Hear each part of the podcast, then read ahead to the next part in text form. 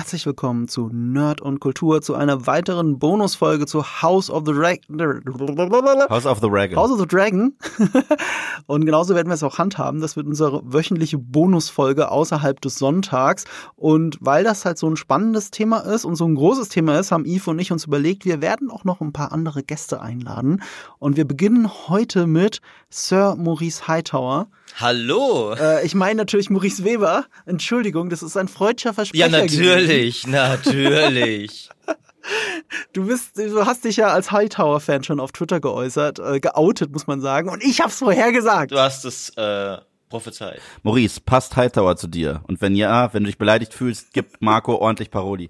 Nee, es ist, es ist ja leider, er, er kennt mich ja inzwischen, er hat es prophezeit. Ähm, jetzt, jetzt ist, ist äh, äh bald ein, ein Streamer-Event namens Rust A Lot, Mittelalter-Rollenspiel, wo ich eingeladen bin und ich habe mehr oder weniger einfach die Rolle des Otto Hightower. Also ich, ich, bin ein Adliger, der seine Tochter bei Hofe eingeschleust hat und äh, ich habe einfach diese Rolle zugeschrieben bekommen, äh, ohne es überhaupt mir selber so ausgedacht zu haben. Ich habe nur gesagt, ich will gerne einen Adligen spielen und alles andere kam dann von den Veranstaltern von Chagas und Ben in dem Fall. Und, und es ist, wie Marco sagt, ich, ich nehme mein Schicksal an ähm, und bin auch, also ich bin ein, ein großer Fan der Stimme von Rhys Evans, weil ich finde, er hat genau mhm. die richtige Stimme für solche äh, ominösen Verlautbarungen und äh, ja, geh doch mal zum König. Du könntest das Kleid deiner Mutter tragen. Und also allein der Tonfall, wie er das sagt, ist schon so herrlich, finde ich, dass ich so dabei bin. Und das ist so herrlich weit weg von allem, wo man ihn her sonst kennt. Da wurde er berühmt mit Notting Hill mhm. als der als der verschrobene Mitbewohner ähm, in den letzten Jahren sehr bekannt als Spider-Man-Bösewicht bei Andrew, Gar Andrew, Garfield als Kurt Connors. Damit war er Amerikaner dort, nehme ich mal an. Ja. Ähm, und äh, ich habe ihn neulich noch gesehen in The Kingsman, in den Prequels zu den Kingsman-Filmen mit als, als Rasputin nicht wiederzuerkennen mit russischem Akzent. Und jetzt gerade habe ich ein Interview mit ihm gesehen zu House of the Dragon und er redet immer komplett anders in Wirklichkeit. er redet, ich dachte erst, ist er ein Schotte? Holy shit, ich hatte keine Ahnung. Und dann habe ich nachgeschaut, nee, er ist, er ist Waliser. Aber mit so einem starken Welsh-Akzent, du würdest ihn nicht wiedererkennen. Also der ist wirklich als Otto Hightower ein komplett anderer Mensch. Na, ich ich kenne ihn tatsächlich dem noch am nächsten. Ich kenne kenn ihn ursprünglich aus Elementary, wo er Mycroft Holmes spielt. Ähm, und da ist er noch am nächsten dran eigentlich mhm. und redet auch vergleichsweise ähnlich. Da hat er eine ähnliche Stimme aufgelegt. Das ist vielleicht so seine Smart Guy Stimme. Ich weiß es nicht. ähm, aber äh, und da war er auch äh, ein recht ungewöhnlicher Mycroft, aber Elementary war allgemein eine ungewöhnliche Holmes Adaption, aber eine sehr gute und ich habe ihn da durchaus gemocht. Ähm, also ja, ja, äh, ich fühle mich absolut äh, repräsentiert von ihm und mit diesem Namen. Ich werde dann im Laufe des Podcasts auch kurz sagen, warum ich diese Vorhersage so treffend getroffen habe, dass du und Hightower, dass das sehr dir gefallen wird und warum der so gut zu dir passt. Aber da kommt, dazu kommen wir, wenn wir zur Charakterisierung von Hightower kommen. Ich bin ja schon fast ein bisschen neidisch. Ich bin ja schon fast ein bisschen neidisch, Marco. Ja? Äh, ich mache diese Podcasts mit dir schon, ja, ein Weilchen, so etwas über ein Jahr, glaube ich. Ja? Ich habe noch nie die große Ehre bekommen, äh, nach einem der Charaktere benannt zu werden, über die wir reden. Und jetzt äh, halte ich dir quasi eine Knarre auf die Brust. Wenn du, wenn ich irgendjemand aus Westeros sein müsste, wer bin ich denn? Äh, Jon Snow natürlich. Wirklich? Ja, den kannst du am besten nachmachen. Also, die hast die Haare von ihm, also. Aber Basset, den Aas wenn ihr das. Das ist ähnlich, weil genauso hat sich Maurice verteidigt, ne? Er meinte auch, ah, den Aas wenn ihr das. I didn't want it. I never wanted the throne. She's my queen. queen. Ja. Your grace.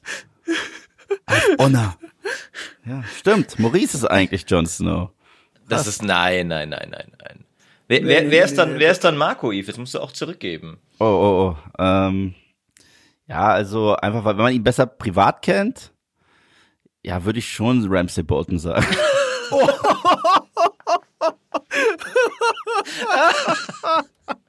Ich dachte, ich dachte, jetzt kommt was Nettes. Wenn man ihn besser privat kennt, also, ist er ja ein ganz netter Kerl. Aber nee, du hast recht. Ich unterschreibe das nach zahlreichen Magic-Spielen mit Marco, unterschreibe ich den Ramsey Bolton voll und ganz. Stimmt. Ständig, Also ständig, ständig mit, mit der Blutfolter und den Vampiren und so. Also Blood Artist ist auch, auch so ein bisschen im Grunde in Magic. Das kann man schon als jemanden langsam häuten eigentlich versinnbildlichen, oder? Okay, darf ich also, wirklich ja. sagen? Darf ich wirklich sagen, wer, wer am besten zu dir passt? Anscheinend Ramsey Bolton. Wenn ich so, nee, wenn ich so wirklich lange drüber nachdenke und so fair, Ja? Tywin Lannister. Das ist ein hohes Lob. Ja, Also, also er ist eine meiner absoluten Lieblingsfiguren in Game of Thrones. bei mir auch. Also, Definitiv. ja, also er, er, er kann halt auch eine hässliche Seite haben, aber er ist, er ist sehr pragmatisch. Er würde auch vor so einem Podcast locker so eine Struktur haben, während Jon Snow hier anwesend einfach mit dem Kopf reinrennen würde und nicht verstehen würde, warum jetzt 20.000 Pferde auf ihn losrennen. Ja. Gut, dann haben wir das geklärt, wer wer ist. Worüber wir heute reden, ist halt die zweite Folge, The Rogue Prince.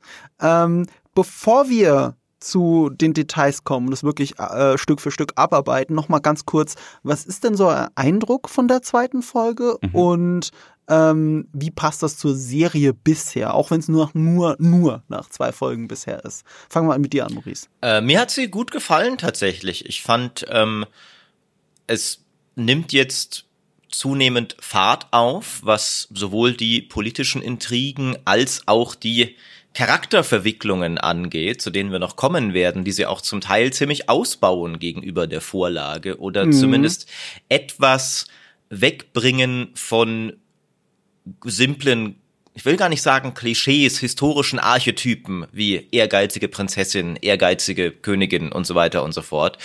Ähm, äh, ich finde immer noch, ich habe immer noch bisschen die Schwierigkeit, wieder voll in dieser Welt zu versinken. Das hat mir die Serie noch nicht genommen, aus dem simplen Grund, dass halt diese Story sich immer noch in ihrer Gesamtheit sehr egal anfühlt, weil du weißt, wie sie ausgeht, du weißt auch, worauf sie, du weißt die nächsten 200 Jahre, worauf sie hinführt. Also du weißt genau, dieser ganze Power Struggle, egal wie der ausgeht, es endet alles mit Robert's Rebellion und Daenerys Targaryen und das endet wiederum in einer kompletten Nullnummer.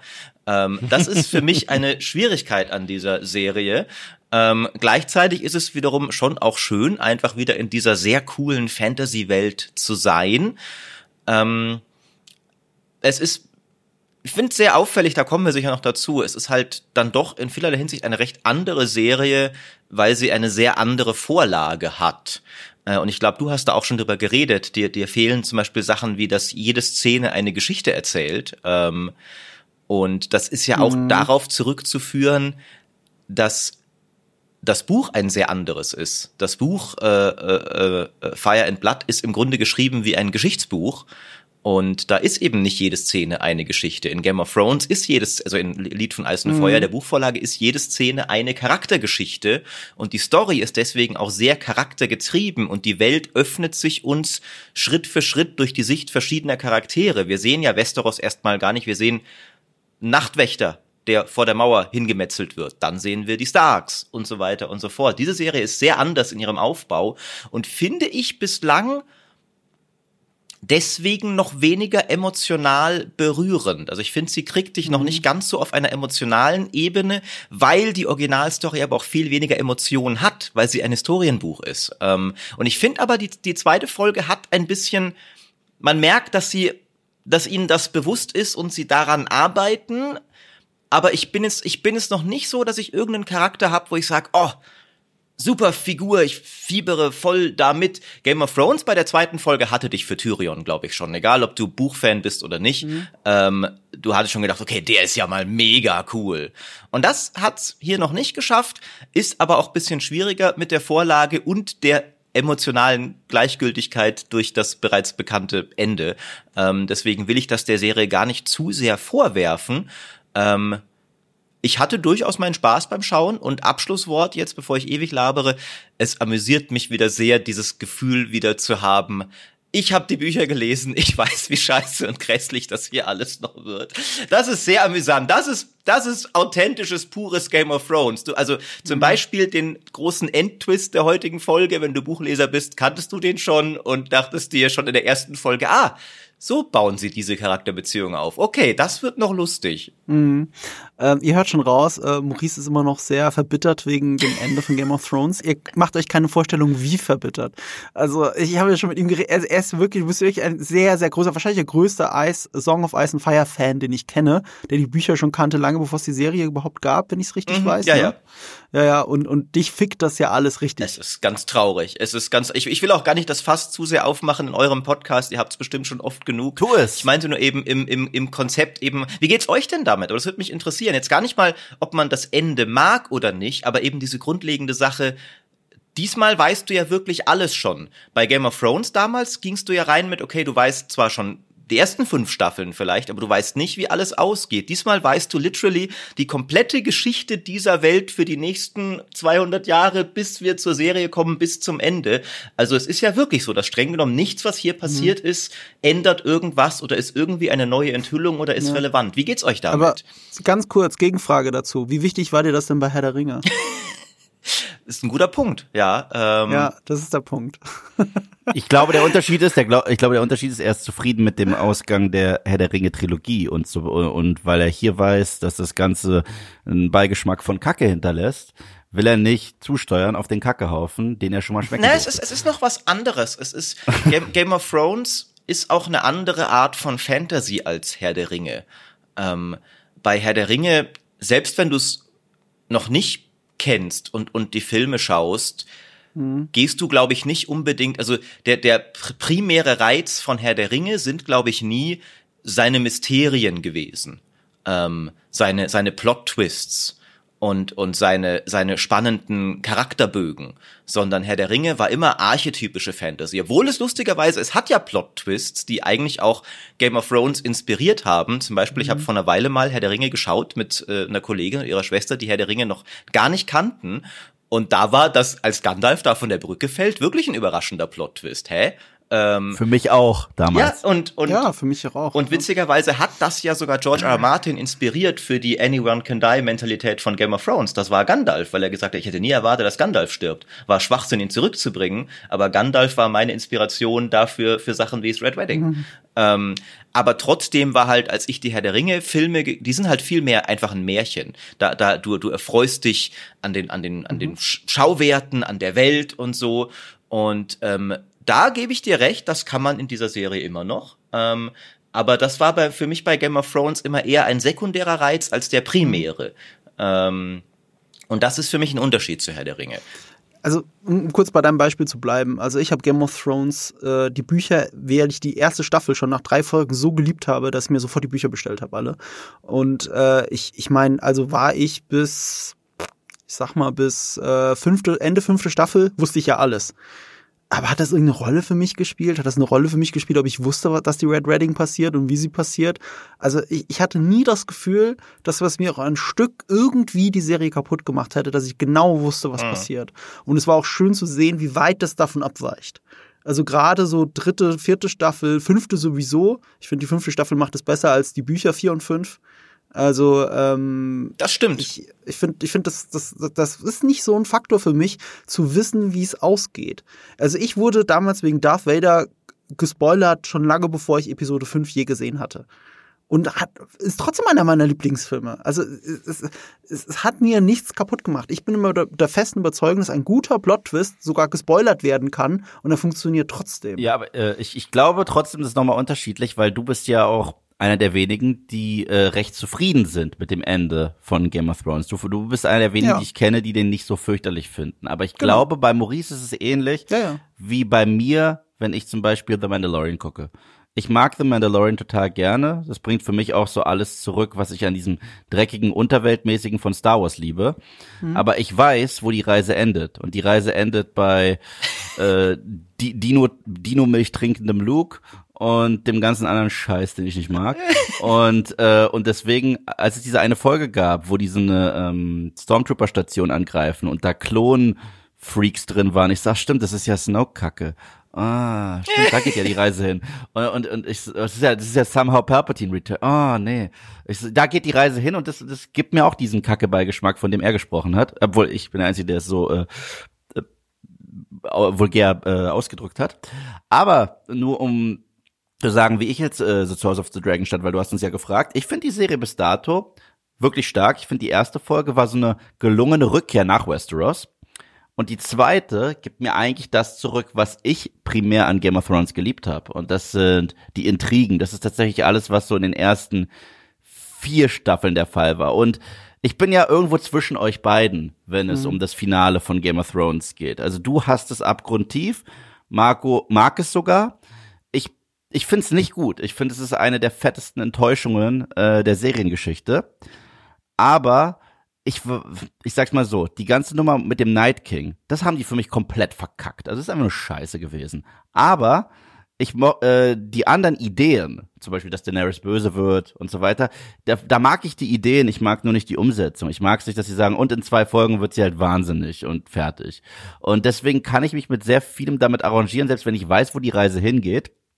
Nur das mit dem, Night, ich will nie wieder Night King hören. Ich will auch, das fand ich auch in der ersten Episode blöd. Aber kommt gleich, ja, genau. Ne? Ja, ja, dass er gleich ähm, seiner Tochter sagt, der, der lange Winter. Ich so, ach, du meinst diese eine Nacht, wo man nichts sehen kann und niemand stirbt, den wir mögen und äh, der dann eh von Arya platt gemacht wird, obwohl man uns Jon Snow so lange vor der Nase gewedelt hat als Azor Ahai, der eigentlich nur zurückkam, damit es random ist, wenn er seine Tante bumst.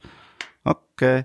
So. Ja, aber ich wollte, ich wollte Marco noch ein, ein, wo ich dir recht gebe, Marco, ist ähm, eine gelungene, also das ist glaube ich auch was vielleicht bei Herr der Ringe auch nochmal so ein Ding ist, obwohl ich, ich habe Herr, der Ringe auch nicht gelesen gehabt, als ich den ersten Film geschaut habe, aber eine gelungene Umsetzung zu schauen hat ihren sehr eigenen Reiz, selbst wenn du die Story schon kennst, weil auch bei mir ging es bei Game of Thrones so, ich weiß schon, dass das Red Wedding kommt, aber ich habe mich trotzdem voll drauf gefreut, wie wird diese geile Serie das umsetzen. Ähm, ich glaube witzigerweise aber auch das ist bei dieser Serie nicht ganz so stark, mhm. weil diese Story ist nicht für die Leute derart, also das ist halt, das ist nicht die Story. Das ist eine coole Prequel-Geschichte, die auch interessant ist und sowas. Aber da, da habe ich jetzt nicht so ganz diese Leidenschaft, so, oh, ich, seit fünf Jahren freue ich mich drauf, endlich mhm. Prinzessin Rhaenyra und Königin Alicent zu sehen. Ähm, auch wenn ähm, ich das trotzdem cool finde. Also ich klinge jetzt wieder sehr, sehr negativ tatsächlich. Das ist oft bei mir so. Ich fand tatsächlich vieles cool an der Serie. Ich, sie hat mich nur noch nicht so irgendwie so richtig so mhm. wie, wie, Game of Thrones damals hatte mich eigentlich direkt in den ersten zehn Minuten und im Intro. Oh geil, das wird eine der besten Fantasy-Serien ever. An dem Punkt bin ich noch nicht. Aber oh, sehr gute Fantasy-Unterhaltung. Da bin ich schon. Ähm, weißt du, ich, ich finde es ja generell. Ähm kann man auch so an jedes Prequel so ein bisschen herangehen nach dem Motto. Ich meine, du weißt ja bei jedem Prequel, dass du schaust, wo die Reise hingeht. Geht. Aber, aber gerade wenn du gesagt hast, ich bin halt nicht so versiert. Also das heißt, ich habe die Bücher nicht gelesen, weder die äh, Sound of Ice and Fire noch Fire and Blood. Das ist ja, glaube ich, basierend auf Fire and Blood, wenn ich es richtig verstehe. Ähm, aber wenn du sagst, niemand hat sich hier um die Geschichte so gejuckt von Rhaenyra und so weiter, da habe ich zum Beispiel ein Gegenbeispiel, dass man gerade aus sowas, wo sich niemand wirklich drauf freut, dann was doch was ganz Krasses rausholen kann, selbst wenn man weiß, wo die Reise endet. Und das war für mich vor ein paar Jahren, als die gesagt haben, wir machen Prequels zu diesen verdammten Affen aus Planet der Affen. Und ich habe da gar nichts erwartet. Und ich wusste ja, wie die Reise hingeht. Und ich hätte auch nicht gedacht, dass wenn dieser Affe No schreit, ich auf einmal ausflippe und sage, das ist der krasseste Moment von 2011 im Kino. Ja. So. Nee, nee, stimme ich, stimme ich zu. Ähm. Ja. Ich glaube, es ist ein großer Unterschied, ob man Ende oder den Weg dahin bewertet. Ich habe die ja. Anekdote schon mal im Podcast erzählt, aber ich erzähle sie jetzt einfach wieder, weil es, glaube ich, ganz gut zeigt, wie Enden funktionieren und was sie mit den Leuten machen. Ähm, es gab mal ein Testscreening zu dem Film, Kultfilm Anchorman. Ich weiß nicht, habe ich dir das auch schon mal erzählt, Eve, mit dem Testscreening? Nein, aber er ist ein Meisterwerk. Okay, okay, ja, okay, das ist der Punkt. Anchorman ist ja ein Kultfilm, das wissen wir alle. Wir kennen die Memes, ne? Wir haben die Filme vielleicht sogar gesehen. Maurice guckt noch ein bisschen ahnungslos. Ich glaube, du hast ihn vielleicht dann nicht nee, gesehen. Nee, ich habe ihn nicht gesehen. Ich, du hast ihn nicht gesehen, aber du jetzt ist bewusst, dass es den gibt und dass es super viele Memes dazu gibt. Ja, ja, ich, äh, ich, ich bin leider immer, ich, ich, ich trete in diesem Podcast nur in den Folgen auf, wo es um Sachen geht, wo ich sehr versiert bin und, ja. und lasse nicht durchhängen, dass ich im Allgemeinen, was Filme und Serien angeht, so viel weniger Ahnung habe als ihr. Deswegen komme ich nur zu irgendwelchen Fantasy-Nerd-Sachen, wo ich, ja, ja, ne, also damals auf Seite äh, 300 mhm. im Prequel-Buch, ich weiß alles, aber Anchorman nie gesehen, äh, habe auch Better Call Saul letzte Staffel noch nicht gesehen. Erzähl mir schlaue Sachen, Marco. Es, es geht nur um die Anekdote und die finde ich halt super interessant. Und zwar hat der Regisseur davon, Adam McKay, ähm, ich habe sogar Oscar prämiert mittlerweile, mhm. ähm, der hat den, äh, der hat das mitverfolgt mit dem Testpublikum und, und war erstmal guter, guter Dinge, weil das Testpublikum hat durchgehend gelacht, hat sich den Arsch abgelacht, alles sieht super aus. Und dann kamen die Testbögen zurück vom Testpublikum und der Film hat eine durchschnittliche Wertung gekriegt, total abgewatscht. Und er hat das nicht verstanden. Er hat das nicht verstanden. Wie kann das sein, dass die Leute hier gerade offensichtlich die Zeit ihres Lebens haben, aber die Wertungen durchschnittlich sind? Und dann hat sein Editor zu ihm gesagt, ähm, du pass auf, ganz am Ende der Hund von der Hauptfigur von äh, ähm, Will Ferrell, der Hund stirbt. Und das mögen die Leute nicht. Wenn, wenn, wenn, wenn nur was Kleines am Ende schon passiert, es nervt, fuckt die Leute ab, dann zerstört ihr das den ganzen Film. Und so, okay. Also haben sie es nachgedreht und haben den Hund zurückkommen lassen. So einen ganz kleinen Shot, der kommt zurück und ihm geht's gut. Mehr haben sie nicht geändert an dem Film. Wieder Testpublikum, Traumwertung abgesahnt, Kultfilm heute. Das ist der Punkt. Du machst, wenn nicht auch nur kleinste Sachen an einem Ende abfacken, dann zerstört dir das alles. Und jetzt haben wir Game of Thrones Staffel 7 und 8. Und, und ich sehe, in meinen Augen, sehe ich nur kleine Sachen, die mich abfacken. Und ich lasse mir davon die Serie nicht kaputt machen. Aber unterbewusst macht es halt insgesamt den Leuten so vieles kaputt. Und ich möchte jetzt ein Beispiel dazu bringen, nur um nochmal auf dieses, ähm, was ich an dieser Serie, um auf die Folge zurückzukommen, so ein bisschen immer noch vermisse. Ich vermisse die Schreibe von David Benioff und D.B. Weiss. Es ist wirklich so dieses, jede Szene wie ein Kurzfilm. Ich vermisse das so ein bisschen. Ich finde, die zweite Folge geht mehr in diese Richtung. Die Szenen dauern definitiv länger. Das habe ich ganz deutlich gesehen im Schnitt bei mir vom Video. Die dauern länger. Deswegen fühlt sich die zweite Folge, finde ich, Game of Thronesiger an als die erste Folge mit den ganz vielen Montagen. Mit wirklich, ich glaube, drei oder vier Montagen hat, wo mehrere Szenen ineinander parallel laufen und die eine Szene kommentiert die andere. Von der Geburt bis zur Krönung. Alles Mögliche läuft parallel eben sehr viel Exposition Dumping in kurzer Zeit. Und äh, hier hast du es ein bisschen Game of Thronesiger, aber es fehlt immer noch so die Smirkiness, es fehlt die Wendung innerhalb einer Szene, die Szenen könnten länger gehen. Und wenn ich jetzt auf die siebte Staffel, nur siebte Staffel Game of Thrones gucke, wo der Downfall in Anführungsstrichen schon begonnen hat, ne, da habe ich neulich für mein Video, ich wollte nur einen ganz kleinen Moment rausschneiden, nämlich äh, irgendwo, wo auf Dragonstone Daenerys und äh, Jon Snow zusammentreffen, weil aus Gründen in, zu dieser Folge, ihr könnt euch denken warum, und dann gucke ich diese ganze Szene und die war viel länger als in meiner Erinnerung. In meiner Erinnerung war die fünf Minuten oder so und die dauerte Minimum zehn Minuten bis 15 Minuten. Es hat doch allein fünf Minuten gedauert, bis ihr Name komplett ausgesprochen wurde.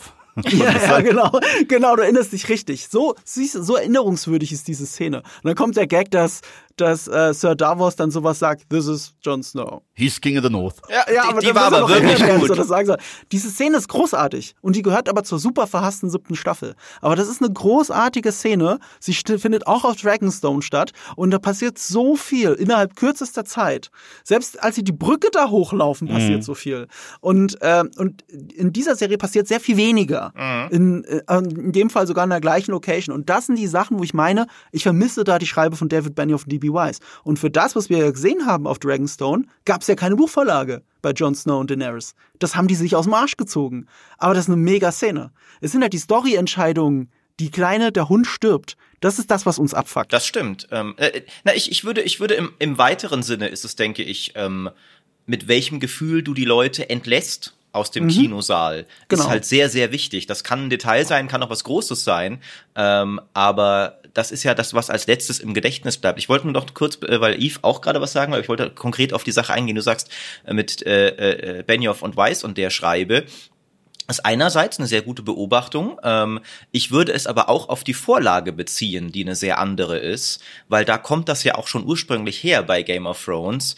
Die Bücher sind ja auch schon so aufgebaut, mhm. dass sie im Grunde eine Aneinanderreihung von niedergeschriebenen Kurzfilmen sind. Ja, ja. Ähm, es ist immer so eine Vignette, ein Charakter erlebt eine prägnante Szene und weil ein Buch, ein gutes Buch oft so geschrieben ist, endet die meistens auf eine Art und Weise, die äh, dich direkt die Seite umblättern lässt.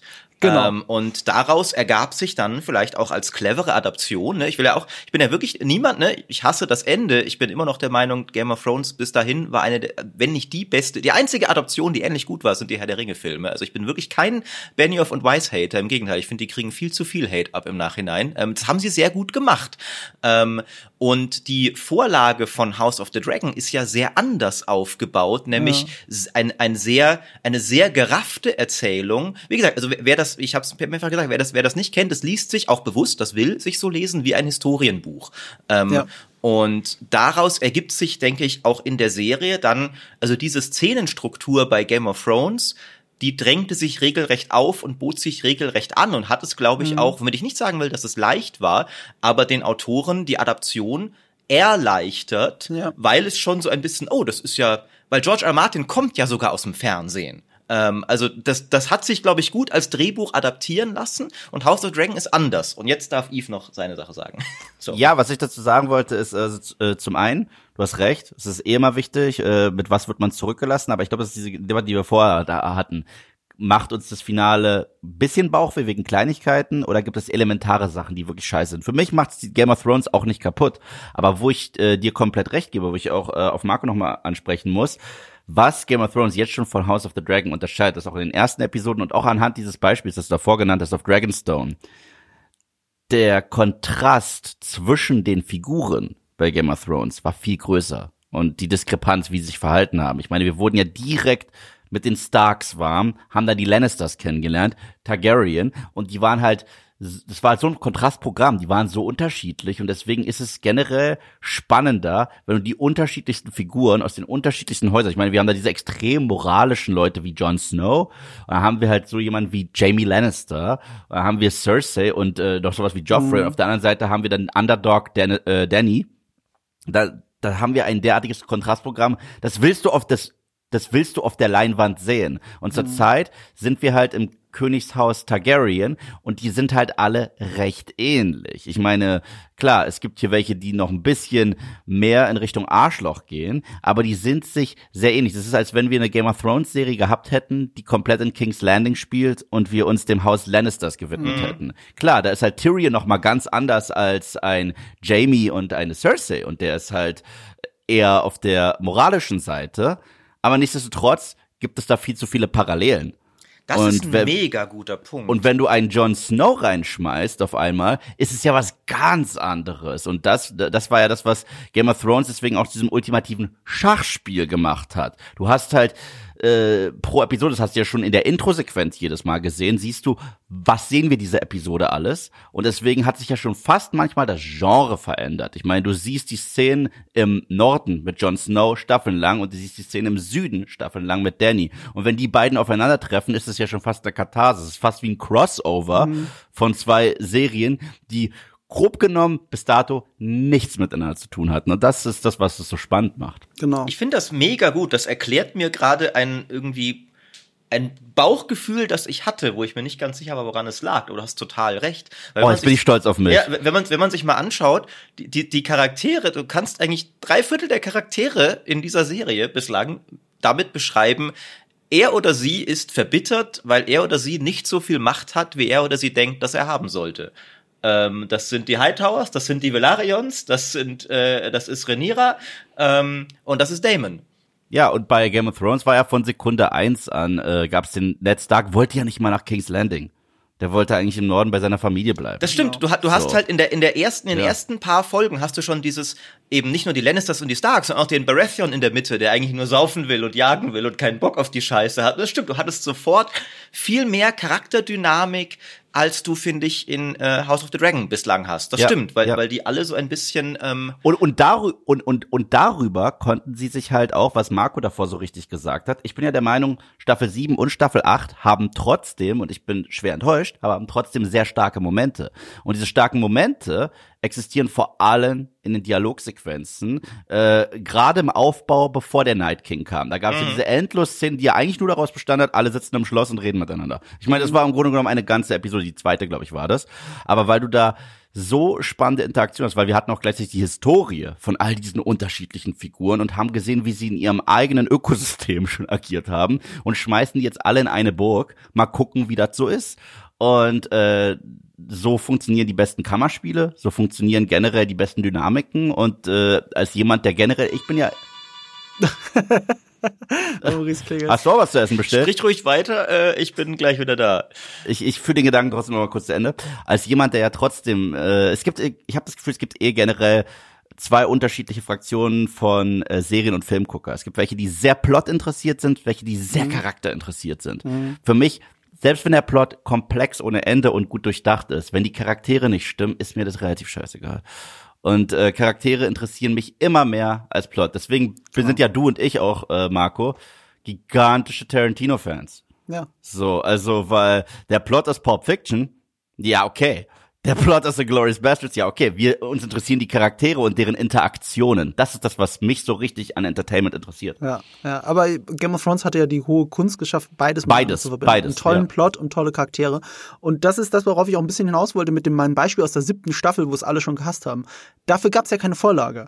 Ja. Das heißt, sie haben sich Szenen wirklich ausgedacht, wie würden die Figuren miteinander interagieren und haben Figuren reingeschrieben und groß gemacht, die das, was nicht viel mit den Büchern zu tun hatte, wie eine Liana Mormon zum Beispiel. Guck mal, die hat drei Szenen gebraucht, um absoluter Fanliebling zu sein. Drei mhm. Szenen. Das hat angefangen bei ihr mit einem fucking Brief, den jemand anderes vorgelesen hat. So, so hat man Liana Mormon vorgestellt und sich einfach eine tolle Figur aus dem Arsch gezogen. Ja, wobei ich, ich, ich halt, ich glaube, den, den, den Brief gab es auch in den Büchern. Ach so, shit, stimmt, ja, stimmt, doch, den Brief gab es auch, ja. Ich, ich glaube, ich äh, die Bücher sind mir auch, aber ich glaube, es, man hat sie nie gesehen äh, und mhm. sie haben dann daraus, weil die Bücher noch nicht so weit sind, äh, ja, ja, haben dann genau. daraus das gemacht, aber war in der Tat super ja, und und es ist natürlich auch ein bisschen unfair, dass jetzt der, äh, also wir, sind ja bei äh, House of the Dragon noch lange nicht an dem Punkt, ne, zwei Folgen, du hast es ja selber mhm. gesagt, aber es war irgendwann hat man auch so und auch da wieder, ne, ich will es gar nicht einfach klingen lassen, aber hat das Gefühl, die haben es irgendwann so gut geschafft mit diesen ganzen Charakteren, dass es fast schon eben ein Selbstläufer war, du musst einfach nur Charaktere zusammenbringen. Und genau. äh, ja, wie wäre es, wenn wir mal äh, Tywin und Arya in ein Zimmer genau, setzen. Das ja, geil. ja. Äh, und, und, und es ist auch was, was Yves gesagt hat, dadurch, dass sie diese Charaktere so aufgebaut haben, hast du als Fan einfach schon dich so gefreut, einfach auf, oh, die treffen sich endlich. Endlich mhm. John und Danny, endlich die ganzen Leute da hier in, in, äh, in der Burg, wie gesagt. Und der Fairness halber natürlich ist das ähm, bei House of Dragon, die, das hat noch Zeit. Man muss aber auch sagen, selbst nach zwei Folgen war Game of Thrones schon weiter. Aber ja. Game of Thrones hatte auch viel reicheres Quellmaterial und das ist auch, finde ich, glaube ich, die primäre Herausforderung, ähm, der sich House of the Dragon stellen muss, dass es was äh, Plot angeht, mhm. eine extrem geile Story hat. Also die ist zwar so ein bisschen barebones-mäßig als Historienbuch erzählt, aber das ist ein, ein, ein, ein Intrigen- und Kriegsspiel, wie man es sich nicht mhm. besser wünschen könnte für so eine Serie. Hammer. Du hast auch schon die Welt, die ist super, die ist auch schon etabliert für die Leute. Man merkt auch, finde ich, sie geben sich viel weniger Mühe, die Welt nochmal zu etablieren. Ne? Das Intro zum Beispiel zeigt die Welt nicht mehr und äh, Erklärung ist einfach am Anfang, ja, hey, ne, wisst ihr noch, wir machen einfach kurzes Texteinblendung, so und so viele Jahre vor Daenerys ist das jetzt und ihr wisst schon alle, was jetzt Westeros ist. Ne? Ähm, aber was sie noch nicht haben in dieser heiligen Dreifaltigkeit sind die Charaktere, weil die sind in der Vorlage teilweise ziemliche historische Archetypen einfach nur. Also mhm. interessanterweise gerade Renira, die, die, die sie jetzt zu ihrer Protagonistin erkoren haben, die, die Vorlage hat ja nicht unbedingt eine Hauptfigur. Die, die Vorlage ist ähm, ein Historienbuch, die auch meistens dann so äh, die Charaktere interpretiert, basierend auf, okay, der Septon glaubt, ähm, Renira mhm. hat versucht, den zu verführen. Der Meister mhm. glaubt, er hat sie zu versucht zu verführen. Und dann gibt's noch, und das ist bisschen schade, dass der fehlt, dann gibt's immer noch den Hofnarr in der Vorlage. Habt ihr die Vorlage gelesen? Nee, gelesen nicht, aber ich kenne die unterschiedlichen Perspektiven. Das ist eine witzige Idee, wie man Geschichte interpretiert. Es gibt noch den zwergwüchsigen Hofnarr Mushroom, ähm, der auch ein historisches Werk verfasst hat in diesem Buch. Und äh, das ist meistens einfach die perversest mögliche Interpretation der Ereignisse. Also dass eigentlich mhm. all diese Verwirrungen immer daher kamen, dass irgendwer irgendeine Sexorgie hatte und daraus dann Komplikationen erwachsen sind. Und äh, ich verstehe, warum sie Mushroom nicht in der Serie haben. Vielleicht kommt er noch, mhm. aber er ist tatsächlich eigentlich das, was dir mit am meisten im Gedächtnis bleibt, wenn du die Bücher liest. Ähm, aber was du eben sehr wenig hast, ist so und das, da können wir jetzt auch wieder auf die Folge vielleicht mal ein bisschen kommen. Äh, ich weiß gerade nicht, ob wir es noch so machen wollen, Marco. Du hast eine sehr chronologische Abhandlung äh, aufgeschrieben. Ja, jetzt haben hab wir schon ich. viel geschwätzt. Wir ähm, sind immer noch am Anfang des Skripts. Richtig. Er kriegt gerade äh, OCD. Er kriegt gerade richtig OCD. Aber, äh, aber, aber vielleicht können wir dann mal nur kurz, weil, weil Renira und ja, Alicent sind halt das bestmögliche Beispiel dafür. Das sind zwei Charaktere, die eigentlich in der Vorlage wenig tiefere Motivation und, und Charakterisierung auch zugeschrieben bekommen, als halt die, die Ränkespiele bei Hof und halt, ähm, und diese ganze Sache, dass sie gleichaltrige Kindheitsfreundinnen sind, ähm, die, die, sie ist null in der Vorlage. Das ist komplett dazu gedichtet. Und die erste Folge war sehr interessant zu sehen. Oh, wann, wann kommt wohl raus, dass die eine jetzt den Vater der anderen heiraten wird? Äh, und da hatte ich das erste Mal dieses wundervolle, oh, ich weiß, wie schlimm das alles wird, Game of Thrones mhm. Gefühl. Ähm, und das ist ja offensichtlich ein Versuch, dem Ganzen ein bisschen mehr zu geben als das sind alles machtgierige mhm. historische Akteure, weil in der in der Vorlage nimmst du sie genauso wahr, wie wenn du heute irgendwie ein Geschichtsbuch halt über, ich weiß nicht, Cäsar oder sonst was, wo eigentlich alles nur so, wo der Charakter weniger interpretiert wird als er hat halt nach Macht gestrebt und hier ist sein Weg zur Macht gewesen. Und so sind die Bücher auch ungefähr geschrieben. Ab und abgesehen von den Mushroom-Interpretationen, dass sie eigentlich alle nach Sex gestrebt haben. Die gibt's auch noch. Ähm, der sagt zum Beispiel, dass, dass die, dass Alicent auch schon den, den Großvater, dem hat sie offiziell nur vorgelesen auf dem Sterbebett und Mushroom sagt, er, sie hat auch andere Dienste für ihn ähm, geleistet ähm, und solche Sachen. Aber da versuchen sie ja offensichtlich, mehr reinzubringen, gerade für diese zwei auch sehr zentralen Figuren. Das müssen mhm. sie auch irgendwie. Es ist interessant, wie, wie sie da abweichen. Es wird ja sicher auch ähm, mit George R. Martin irgendwie abgesprochen sein, ähm, aber müssen sie und finde ich auch nicht schlecht. Hat jetzt bislang bei mir, also Renira ist jetzt bislang noch niemand, mit dem ich wirklich mitfiebere, trotzdem. Ähm, und sie, sie ist witzigerweise auch in den Büchern gar nicht unbedingt eine Sympathieträgerin. Ähm, also sie ist jemand, dem je nach Perspektive durchaus Unrecht getan wird, aber nicht unbedingt jemand, den du persönlich so sehr magst, weil ihre Persönlichkeit auch gar nicht so im Vordergrund steht. Ähm, und da, da merkt man, die Serie hat hier viel weniger, mit dem sie mhm. arbeiten kann als Game of Thrones und ähm, äh, verlässt sich, finde ich, auch gerade am Anfang noch so ein bisschen sehr auf dieses, ey, guckt mal, willkommen zurück in Westeros, hier haben wir wieder Targaryens, ihr mögt doch Targaryens, äh, schaut mal. Äh, ich habe sogar, es gibt ja auch irgendwie, ich weiß nicht, Sky wirbt sogar relativ dreist mit die Mutter der Drachen ist zurück, was ne, einfach eine objektive Lüge ist, äh, mhm. weil es ist nicht Daenerys, aber aber eine interessante Interpretation, weil Rhaenyra ist ja eigentlich nur eine Mischung aus Daenerys und Arya. Ja. Also sowohl die kriegerische Hochgeborene, die rebelliert, die gar nicht in dieses System reinpassen will mit, du musst ja jetzt einen Mann suchen und Kinder gebären und äh, rebellisch ist, eine Maria als Vorbild hat. Und gleichzeitig ist sie halt, äh, sie muss nur einmal Tarkaris sagen und dann kriegt man Daenerys Flashbacks.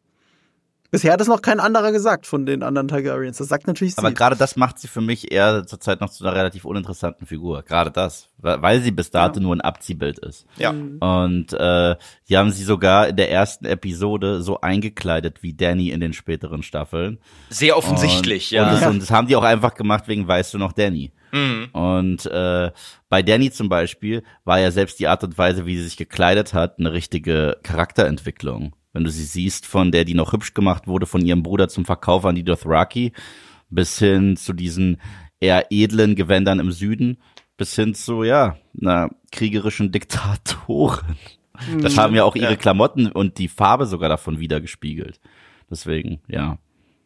Okay, gut, jetzt haben wir sehr viel über unsere Meinung geredet, länger als ich eingeplant hatte in diesem Skript, über eine halbe Stunde. Äh, ey, ich habe Zeit mitgebracht, also also wenn ihr ihr müsst ja länger sitzen.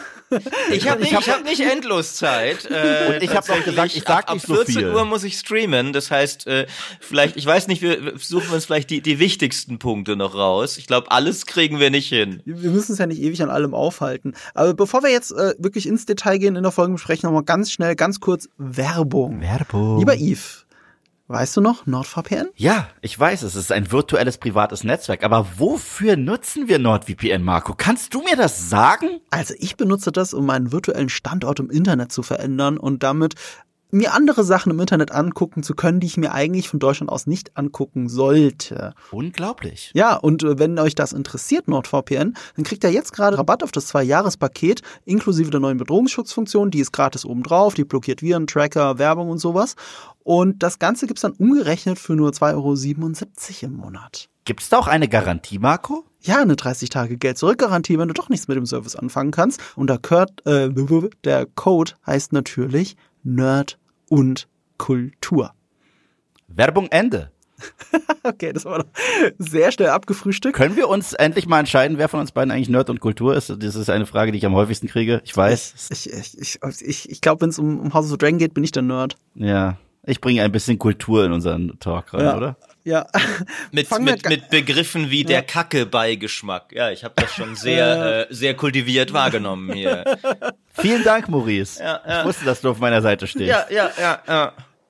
Fangen wir direkt an mit den, mit den, äh, mit den äh, genauen Angaben zur Folge. Nämlich ganz interessant, sie heißt ja The Rogue Prince. Und The Rogue Ja. Prince ist eigentlich Daemon Targaryen. Also, und Daemon Targaryen ist auch äh, die, de der dedizierte Lieblings-Targaryen von George R. R. Martin. Das hat er schon ein paar Mal gesagt. Zumindest einer seiner absoluten Lieblings-Targaryens.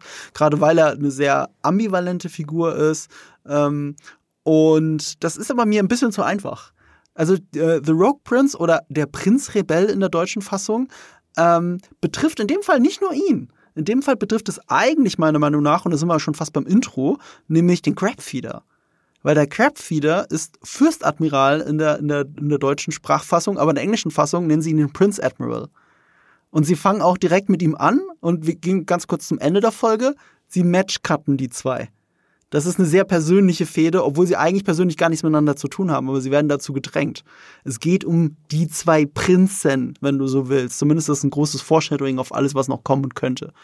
Äh, was noch kommen kann, muss ich auch ganz kurz noch äh, anteasern, weil ich das letzte Woche habe ich das ja äh, gesagt, dass ich schon ein paar Folgen mehr hatte. Ähm, ich darf offiziell gar nicht sagen, wie viel, aber ich kann sagen, dass andere sagen, dass sie sechs Folgen hatten. Wow. Die haben das schon alle ausgeplaudert. Das Ding ist aber, ich hatte mir tatsächlich nur die ersten zwei angeguckt. Und, äh, und auf einmal waren die anderen Folgen weg. Und ich so, what? Was ist hier los? Oh nein. Panisch, panisch die PR angeschrieben, warum kann ich da nicht mal früher reingucken? Ah, nee, ähm, ich krieg jetzt jeden Mittwoch krieg ich die kommende Folge für nächste Woche.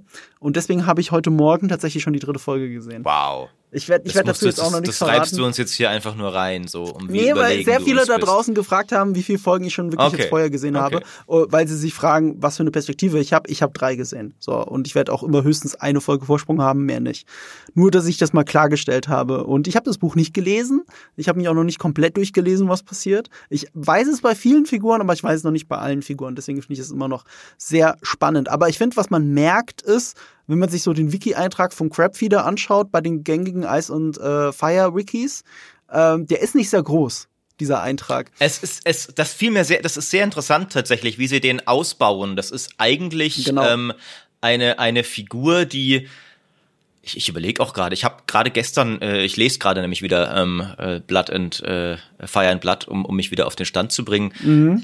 Ich, ich glaube, der, der hat eine Seite oder sowas vielleicht. Also der, der ist, der ist wirklich, der, der, der, also der, der, der ist, der ist ähm, schon hat seinen seinen Part in der Historie zu spielen, aber ist wirklich nicht wichtig und vor allem auch nicht sehr markant. Also er wird ja jetzt in der Serie, das hast du auch gesagt, er wird auch so optisch so sehr mit so ein paar kurzen, aber recht eindringlich widerwärtigen Szenen so aufgebaut. Mhm. So guckt mal, was was das hier für einer ist. Und auch eine der ersten Sachen, die in der ganzen Serie erwähnt wird, ist, dass äh, äh, Velaryon im, im, im, im, im Rat halt sagt so, ey, an, an den Stepstones, die Piraten, ne, passt da mal auf und so. Ist eine der ersten Sachen, die eingeführt wird.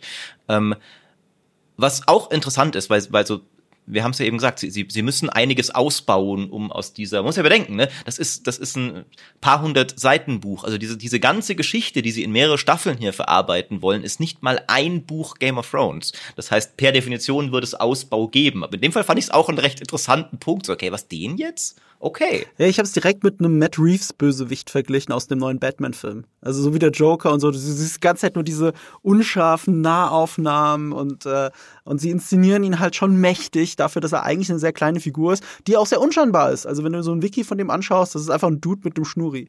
Ja. So, das, das sind wir weit davon entfernt bei dem Crabfeeder. Das finde ich schon mal ganz gut gemacht. Regie hat übrigens Craig Yatenes, ich kann den Namen nicht richtig aussprechen, geführt. Und der hat interessanterweise auch diese dritte Folge gemacht.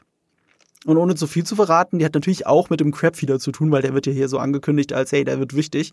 So, das, das wundert da nicht ganz. Und noch eine, Rand, äh, eine Randnotiz, er macht auch das Finale der Serie. Du meinst der Staffel. Also die zweite und dritte äh, der Staffel, sorry. Zweite und dritte Folge sind durchaus ein Indikator dafür, wie sich das Finale anfühlen könnte von der Inszenierung her. Ähm, und wir alle kennen vieles von seiner Arbeit. Der hat nämlich nicht Game of Thrones gemacht, aber sehr viele Folgen House, also Doctor House, Lost und Heroes. Mir kam der Name auch sofort bekannt vor, äh, als alter Haus-Fan von damals. So, ah ja, genau. Ähm, Ja, genau. Und das Drehbuch ist von Ryan J. Condal.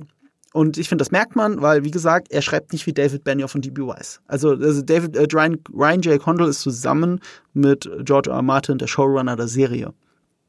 Ja. Nur als Randnotiz. Für ähm, mich war ähm, die Eröffnungsinszenierung und auch das Ende mhm. ohne Spaß eins zu eins eine Sequenz aus The Walking Dead tatsächlich. Ich dachte mir erstmal, was zur Hölle? weil, weil, weil man wurde richtig reingeschmissen. Ich wusste nicht mal, leben die da noch, die da irgendwie an diese, ans Mast gehämmert worden sind. Und manchmal mhm. fängt man da auch mal mit Naturaufnahmen an und sieht irgendwelche Tiere, die mit irgendwas sehr makaberen wie einem vermoderten Leichnam irgendwie interagieren und ich, ah, okay, ja stimmt, ist ja jetzt House of the Dragon. Raus aus äh, AMC bitte. So.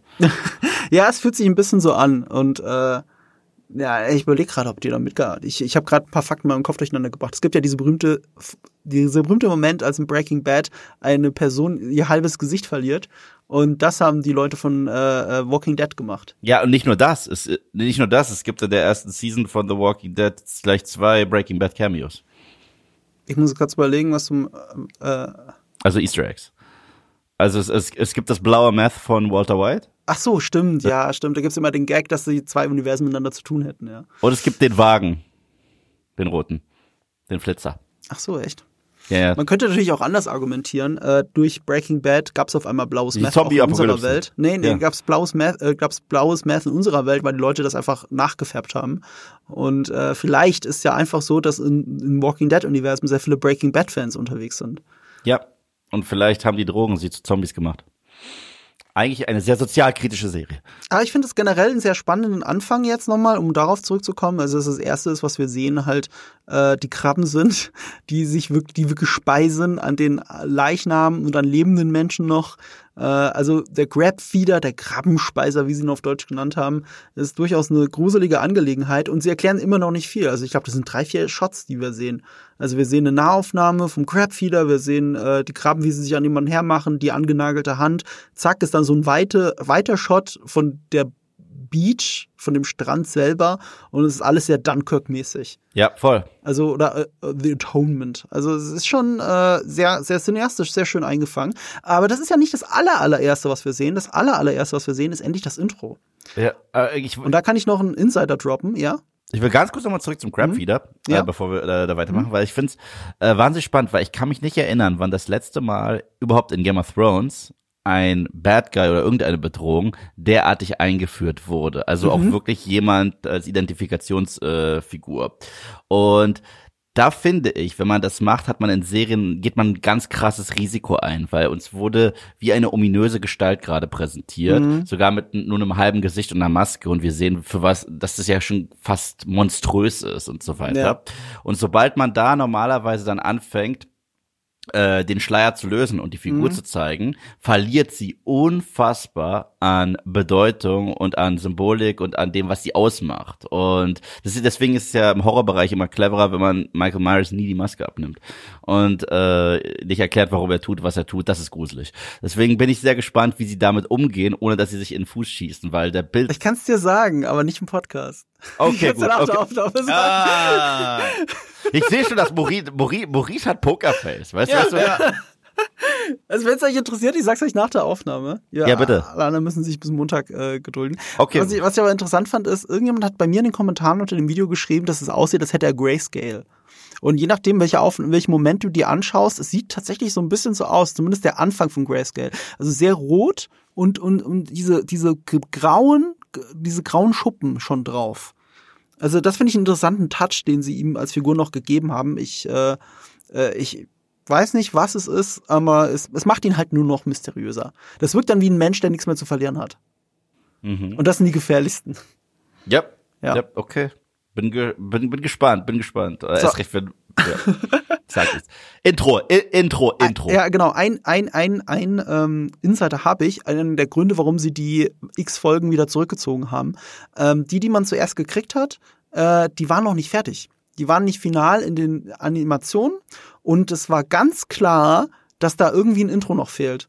Da fehlte noch ein Intro und stattdessen hatten sie wie bei der allerersten Folge ein Drachensymbol reinfliegen lassen und dann generisch Game of Thrones Musik drunter gelegt. Aber so schlecht reingeschnitten, dass ich sofort da saß und so, okay, okay, das ist nicht final, da, da fliegt nicht einfach ein Drachenlo, irgendwas passiert ja noch. Und wenn sie nur die Musik austauschen, aber irgendwas stimmt hier nicht. Und dann ist aber auch letzte Woche geleakt, äh, dass es wohl noch Intro geben wird ab der zweiten Folge. Und ich kann eben wegen den Screenern sagen, ja, sie haben bis zuletzt an diesem Intro gesessen, das wir jetzt gerade gesehen haben. Und das ist jetzt bei den neuen Screenern, die ich kriege, anders. Also die sind wesentlich finaler und da war keine Warnung vorher mit unfertigen Effekten oder so. Das ist im Wesentlichen die Ausstrahlungsfolge. Ich war tatsächlich nämlich auch mega überrascht in der ersten Folge, so, wait, what? Mhm. Äh, was, äh, also wirkte, finde ich, auch so ein bisschen wie so ein, also ich weiß nicht, also die, die Art von also so ein richtiger, richtiger Fail mit Ansage, wo du denkst du, okay, so was ist denn eine offensichtliche Sache, die jeder Game of Thrones Fan erwarten wird, weil unsere Serie so markant dafür war. Ja. Stell mal vor, du hättest Episode 7, hätte angefangen und ja, wir haben einen neuen Komponisten für den Opening Crawl oder wir haben gar keinen Opening mhm. Crawl, weil ist der Opening Crawl für Star Wars wirklich so relevant? Nee, eigentlich nicht. Ähm, lass uns mal anders machen. Also ich dachte, hä?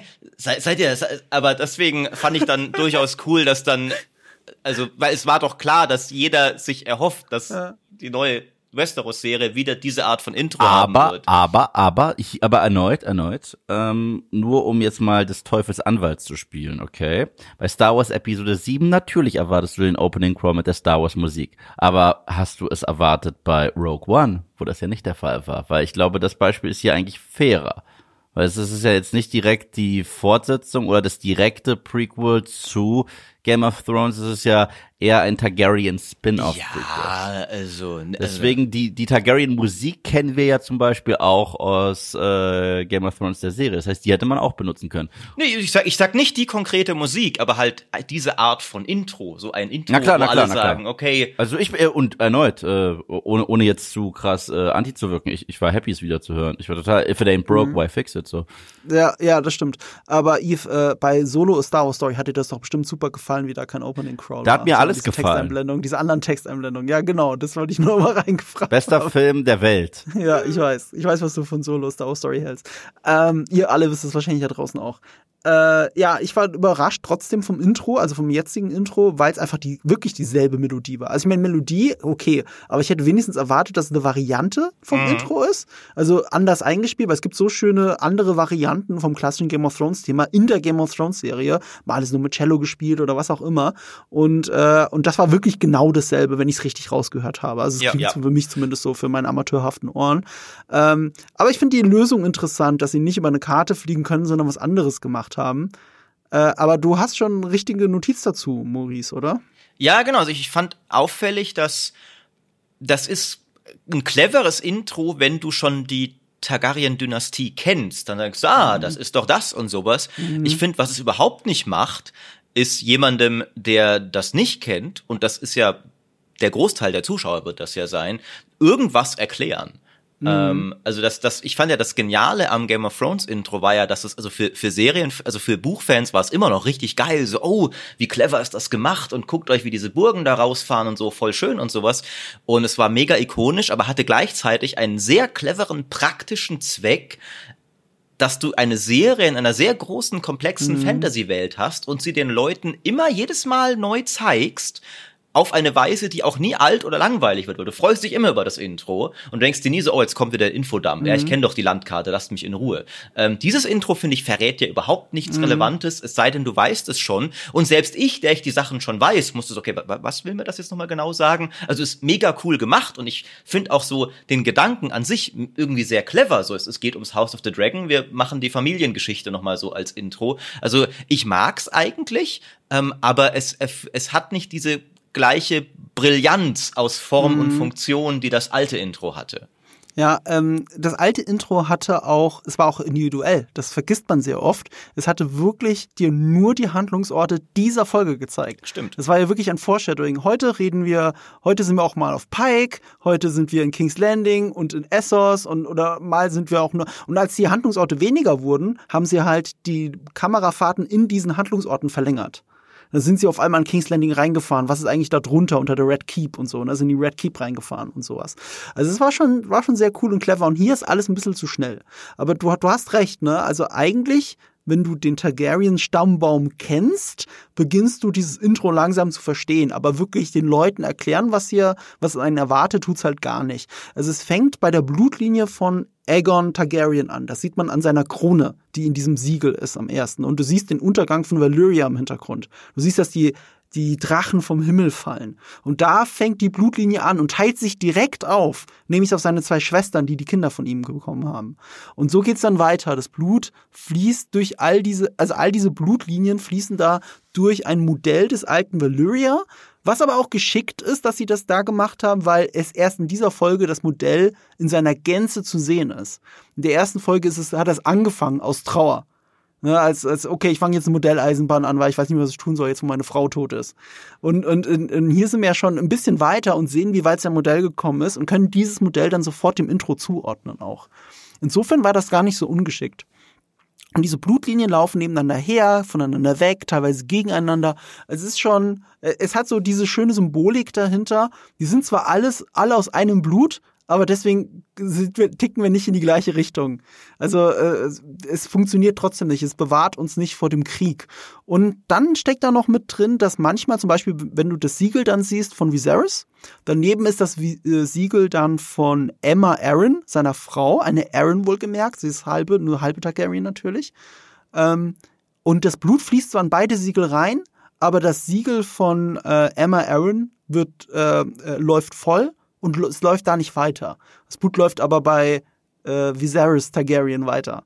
Also es symbolisiert sogar, wer auf diesem Weg zurückbleibt. Es könnte sein, dass das dann in nächsten Intros dann auch so übernommen wird, dass Leute, die gestorben sind, dass dann dieses Blut vollläuft, dieses Siegel vollläuft. Das wollte ich noch sagen, als du meintest, das Intro ändert sich äh, jetzt erstmal nicht so wie bei mhm. Game of Thrones. Das kann durchaus sein, weil diese Serie, es wird auch noch interessant, die wird ja über einen, auch über einen längeren Zeitraum gehen als Game of Thrones. Also da, da, da werden noch Leute geboren mhm. werden und aufwachsen auch und dann eine Rolle spielen. Es kann durchaus sein, dass diese Dynastie dann immer so in ihrem aktuellen Stand so, äh, wie läuft's denn gerade, ähm, sich, sich ändert, mhm. genau. Die, die Serie hat übrigens eine Chance verpasst an der Stelle, weil am Ende fließt es ja an diesen Drachen, diese Drachenschmiede rein. Also das ganze Blut wird doch nochmal zusammengeführt und kämpft im in den Flammen der Drachen oder so. So kann man es interpretieren, so interpretiere ich zumindest. Und dann habe ich mein Video voll den Matchcut reingemacht. Den gibt's gar nicht in der Serie. Ich bin dann von dieser Drachenschmiede Cut auf diesen Becher, der mit Rotwein gefüllt wird. Also das Blut fließt rein. Und ich verstehe nicht, warum sie es nicht gemacht haben. Das ist ja so, das sieht so geil aus dann im Schnitt. Und sie hätten diesen Krabbenfieder-Kram äh, hätten sie einfach vor dem Intro haben können und dann das Intro. Aber das heben die sich wahrscheinlich auf, so ähnlich wie bei Game of Thrones auch, dass nur ganz besondere Folgen ein Intro vorm Intro haben. Also finde ich ein bisschen schade. Und das ist deswegen auch so eine schöne, schöne Sache mit dem Rotwein, weil ähm, zum einen eben das Intro, Blut fließt überall mit rein, sie steht für Krieg, aber steht auch für was anderes, weil äh, diese, dieser Moment, diese Szene bei dem Small Council handelt davon, fängt damit an, dass Sir Ryam gestorben ist. Das ist der Lord Commander der Kingsguard den haben wir nur im Hintergrund rumstehen gesehen im, äh, in der ersten Folge. Teilweise sieht man, wie er reagiert, wenn Leute reden, dass er nur so rüberguckt. Ich weiß gar nicht, ob er überhaupt was gesagt hat. Also, ich auch nicht mehr. Ja, ich, ich dachte im ersten Moment auch, dass der andere, der von äh, diesem berühmten Schauspieler, von diesem Schotten gespielt wird, dass er der Lord Commander mhm. sei. Weil er wirkt schon so. Ich meine, er müsste jetzt Lord Commander sein. Ich habe gar nicht nachgeschaut, aber ähm, es wirkt zumindest so, weil er bei der Auswahl des Nachfolgers so involviert ist. Aber Sir Ryam ähm, ist gestorben und sein vollständiger Name ist Sir Rhyme Redwine. Und es wird der Rotwein eingeschenkt. Oh, oh. Das die Symbolik ist die, dahinter ist, äh, das ist die tiefschürfende Analyse, die ich mir von Nerdkultur erwarte. ja, ja. Aber es zeigt uns auch, was ganz Wichtiges, Rhaenyra ist immer noch nur ein Cupbearer, ein Mundschenk, wie es im Deutschen heißt.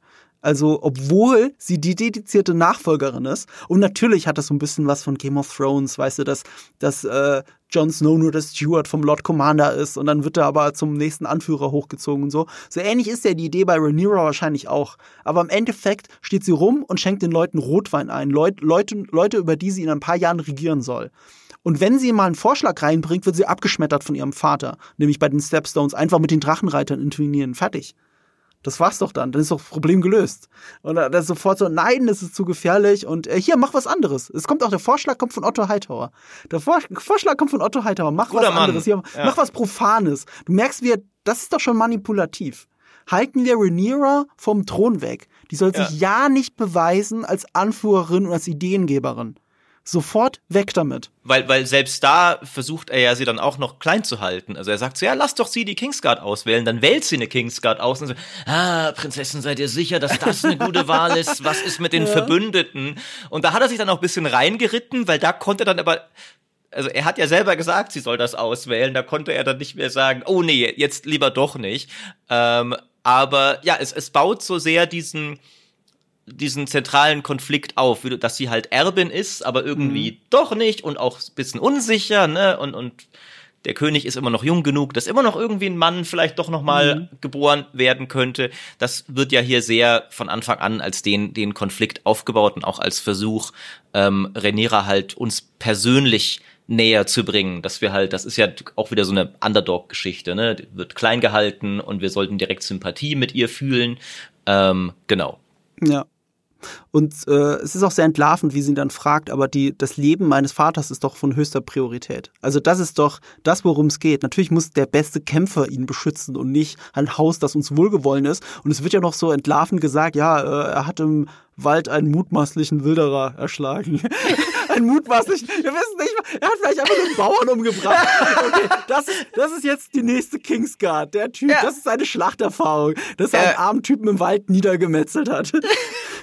Also, Ja, ja, Also, stimmt. Aber gleichzeitig merkt man auch, dass Viserys bis dato so vielleicht mit Tommen Lannister oder Tommen Baratheon Mhm. der unfähigste König ist, den wir bis dato hatten. ja, also im Sinne von, er lässt sich halt manipulieren von allen Seiten. Er lässt sich von allen manipulieren. Mhm. Er äh, ist überhaupt nicht pragmatisch. Er lässt sich nur von seinen Emotionen leiten. Wenn jemand mit einem Problem an ihn herantritt, sagt er, ja, aber ich, ich, ich werde jetzt noch eine Party schmeißen demnächst. Also und ich krieg ja eh irgendwann einen Sohn und dann wird sich das von alleine lösen. Und das führt ja auch äh, dazu, dass zum Beispiel Sea Snake am Tisch so mit ihm überhaupt reden kann, wie er mit ihm redet, weißt du, Ja. ist sein König. Und trotzdem äh, wird er ja schon recht ausfallend nur um ihm danach zu sagen, hey, du könntest ja auch meine Tochter heiraten. So ein normaler Kö König hätte das nicht auf sich sitzen lassen. Das ist ja generell so die Frage, weil bei Game of Thrones, äh, wenn wir so die die ähm, Riege durchgehen an Figuren, die auf dem Thron saßen, niemand hat's ja wirklich richtig gemacht. Ne? Also Baratheon war eh nur am Saufen, Joffrey war einfach nur ein Sadist, aber gleichzeitig wäre Joffrey abgelöst, Tommen, der gar nichts gebacken gekriegt hat, weswegen die Fundamentalisten übernommen haben. Und ja, Cersei, ja, die hat halt Wein getrunken und aus dem Balkon geguckt, aber das war Staffel 7 und 8. Deswegen finde ich die Wahl eines gottähnlichen Wesens, das in die Zukunft und Vergangenheit sehen kann, eigentlich ganz interessant als Herrscher. Ich bleib dabei, Bran wird der wird einer der beschissensten Könige sein. Ich weiß nicht, Maurice, ob du da mein Argument dafür kennst. Nee. aber du hast doch sein abfälliges Lachen. Mein Argument dafür ist folgendes. Wenn ab jetzt irgendwie jemand zu Bran kommt und ihn um Hilfe bittet und sagt, wir werden geplündert, misshandelt, gemorchelt oder sonst was, dann wird er sie angucken mit seinem toten Blick und sagen, wenn euch das passiert, dann ist es auch das Richtige, weil das Schicksal es so wollte und es hätte auch nicht anders passieren können. Und, es wird er jedem sagen, wann immer es Probleme gibt. Dann werden die irgendwann sagen, weißt du was, fick dich. So, wir lösen uns vom Königreich. Kann sogar sein. Ähm, aber bei was, was Viserys angeht, ist noch interessant, das ist, der ist ja durchaus in, in der, in der Backstory eigentlich ähm, ein, also äh, er, se, seine gewisse Unentschlossenheit von ihm sät die Saat für Probleme. Das sehen wir jetzt auch schon immer wieder. Yeah. Ähm, es ist aber auch, also seine Herrschaft gerade am Anfang war friedlich und, äh, und in, in Wohlstand und er war beliebt und seine Tochter auch. Das wird witzigerweise in der Serie bislang noch gar nicht so betont, dass auch äh, Rhaenyra ähm, die äh, der also im, im Buch ist ihr Titel The Realm's Delight, also irgendwie die Freude des Reiches oder sowas, weil alle sie so toll fanden ähm, und und ihn halt auch. Also das äh, ich, ich finde das das kommt in der Serie noch gar nicht so rüber. Ich glaube, das soll in diese- der Serie nicht so rüberkommen, Maurice. ja, genau, aber, aber, dass die, aber dass diese Herrschaft in der Backstory eigentlich in einem guten Zustand ist. Also es nähern sich Probleme und sowas. Ähm, aber im, im, im Buch war es auch nicht so, dass äh, irgendwie so, oh, der, der, der Crabfeeder kommt, eine essentielle mhm. Bedrohung für Westeros. Das Haus Targaryen wird fallen, wenn wir nicht sofort alle Drachenreiter schicken, um den Crabfeeder zu vernichten. Das, das war so in der Story nicht. Und interessanterweise in der, in der Story auch ist, wäre der König noch ein ganzes Stück fetter, weil äh, man sieht ihm in der Story seine vielen Balle, äh, Bälle und äh, Turniere, äh, die er gefeiert hat, mhm. auch an. Ähm, aber, äh, und, aber was, was sie ja schon machen, ist, er ist ja nicht nur irgendwie unentschlossen. Also er, er trifft ja auch, wir kommen auch zum Ende, er trifft auch Entscheidungen, die die Leute nicht so von ihm wollten und wo er dann sagt, ja, das war meine Entscheidung, wen ich heirate zum Beispiel. Ja, aber das Ding, das Ding ist, er ist, äh, er ist einfach sau impulsiv und sau emotional. Mhm. Und äh, da haben wir halt auch gelernt schon aus der Vergangenheit, also äh, in äh, im Kontext von Game of Thrones, dass es halt auch nichts bringt. Also er ist schon fast zu emotional, um König zu sein, weil, wie wir auch gelernt haben in dieser Welt, zum Beispiel eine Heirat oder eine Ehe, ist jetzt nicht zwingend, wenn du König bist, ein Akt aus Liebe, sondern das ist ein politischer Akt und das machst du unter anderem, um dein Haus zu stärken, mhm. um strategische Vorteile zu haben. Und das kann der gar nicht so richtig, weil ähm, seine Frau hat er ja wirklich geliebt, sie ist weg, sechs Monate und der kann an gar nichts anderes denken. Dabei hat er indem er diese Position nun mal hat als König ganz and, äh, eine ganz andere Denke zu haben, quasi. Und äh, das sieht man ja auch hier. Hm. Wird er denn auch als Dreamer, als, als Traumdeuter, als jemand mit Vision von der Zukunft dargestellt in den Büchern, Maurice? Das ist eine gute Frage. Ich, Weil das hatten wir ja schon in der ersten Folge etabliert. Ich, ich glaube nicht unbedingt. Also, aber das ist, ähm, da kann man mal noch kurz drauf kommen, das ist tatsächlich sowieso eine der interessanteren Abweichungen der Serie allgemein, mhm. weil das war Aegon Targaryen auch nicht in den Büchern. Das ist äh, ganz nebenbei droppt die Serie halt eine ja. riesige Enthüllung in der Lore, mm, das dass Aegon Targaryen das alles nur ne, nebenbei Buchfans seit Jahren wird spekuliert, was ist denn der Song of Ice and Fire, der namensgebende? Mm. Das wusste man ja bislang nie und die Serie ja, war, war eine Vision, die die Aegon hatte und deswegen hat er Westeros erobert. Das das ist bislang nicht so gewesen, das ist völlig neu und ich glaube, das ist auch ein bisschen noch ihr Weg, weil wir äh, in der nächsten Szene sieht man ja auch äh, Viserys an Valyria rumbasteln und er redet mhm. wieder ein bisschen auch über Valyria. Ich glaube, das ist, wie sie vielleicht auch ein bisschen Spannung für Leute, also für mich quasi reinbringen wollen, mhm. Leute, die die Buchstory schon kennen.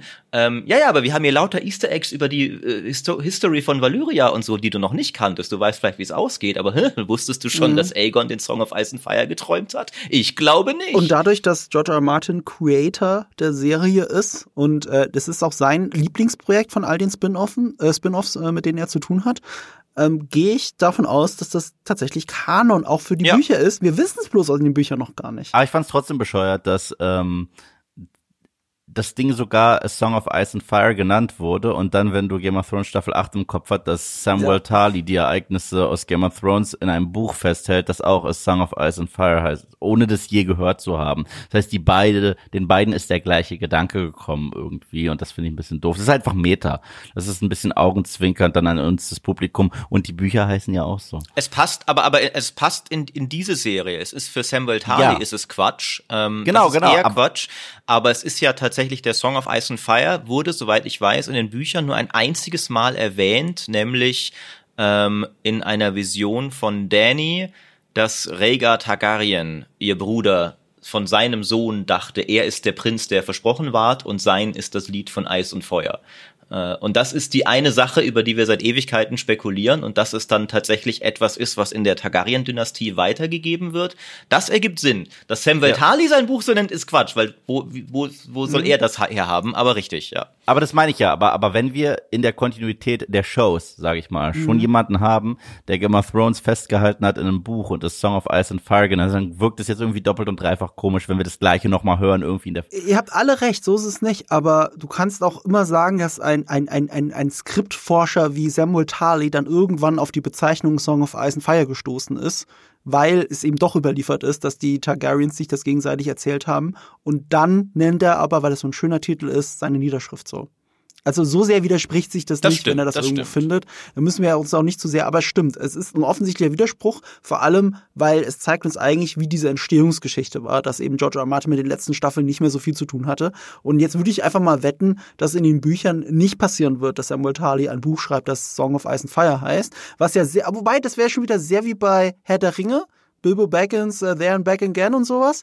Und Andererseits ist George R. R. Martin ja ein großer Fan von Herr der Ringe. Es würde mich nicht wundern, wenn er da abgeschrieben hätte. Also wenn es doch in den Büchern passiert. Ich nehme es wieder zurück, was ich gesagt habe. Wer weiß, wer weiß. Alles Spekulation. Wenn wir herausfinden in 20 Jahren, wenn er endlich diese zwei Bücher noch rausgebracht hat. Hat er nicht letztens angegeben, dass er irgendwie die Woche noch einen Absatz schreibt oder so? War da nicht irgendwas? Ja, ja, ja, zwei Kapitel wollte er beenden. Das Ding ist halt, er hat aber auch gesagt, er wird nie wieder sagen, wann das Ding fertig wird, weil es eh nicht stimmt. Also er hat's aufgegeben. Ja. Wollen wir, wollen wir zurück zu der Folge springen? Äh, ganz wichtig ist vielleicht noch, dass bei dieser ganzen Kingsguard-Geschichte der, der, der Kandidat und Gewinner Sir Kristen Cole ist. Der einen unsäglichen deutschen Namen hat, deswegen bin ich auch kein Fan von der deutschen Synchro oder Übersetzung, sagen wir es so rum. Äh, Sir Kristen Kraut. Wow. Weil es, klar ist das richtig übersetzt, aber wenn du halt einen englischen, oder sie nennen sie ihn Christonkraut, dann geht's vielleicht noch. Aber worauf ich sagen, worauf ich hinaus will, ist, du hast halt in der Übersetzung immer wieder englische Namen, die immer mit deutschen gemischt werden. So, Bilbo Baggins kannst du sehr gut zu Bilbo Beutlin machen, aber du kannst, also, er heißt halt äh, äh, Ed Stark immer noch oder Ned Stark in der deutschen Fassung auch. Aber umgekehrt äh, John Schnee. Und das ist auch wieder eine Mischung aus, also äh, ich, äh, egal, ich, ich bin kein Fan der Übersetzung. Und dann ist das englische Sir auch noch davor und so weiter und so fort. Egal. Sag Kraut. Kraut, ja. ja. Sir Kristen Cole.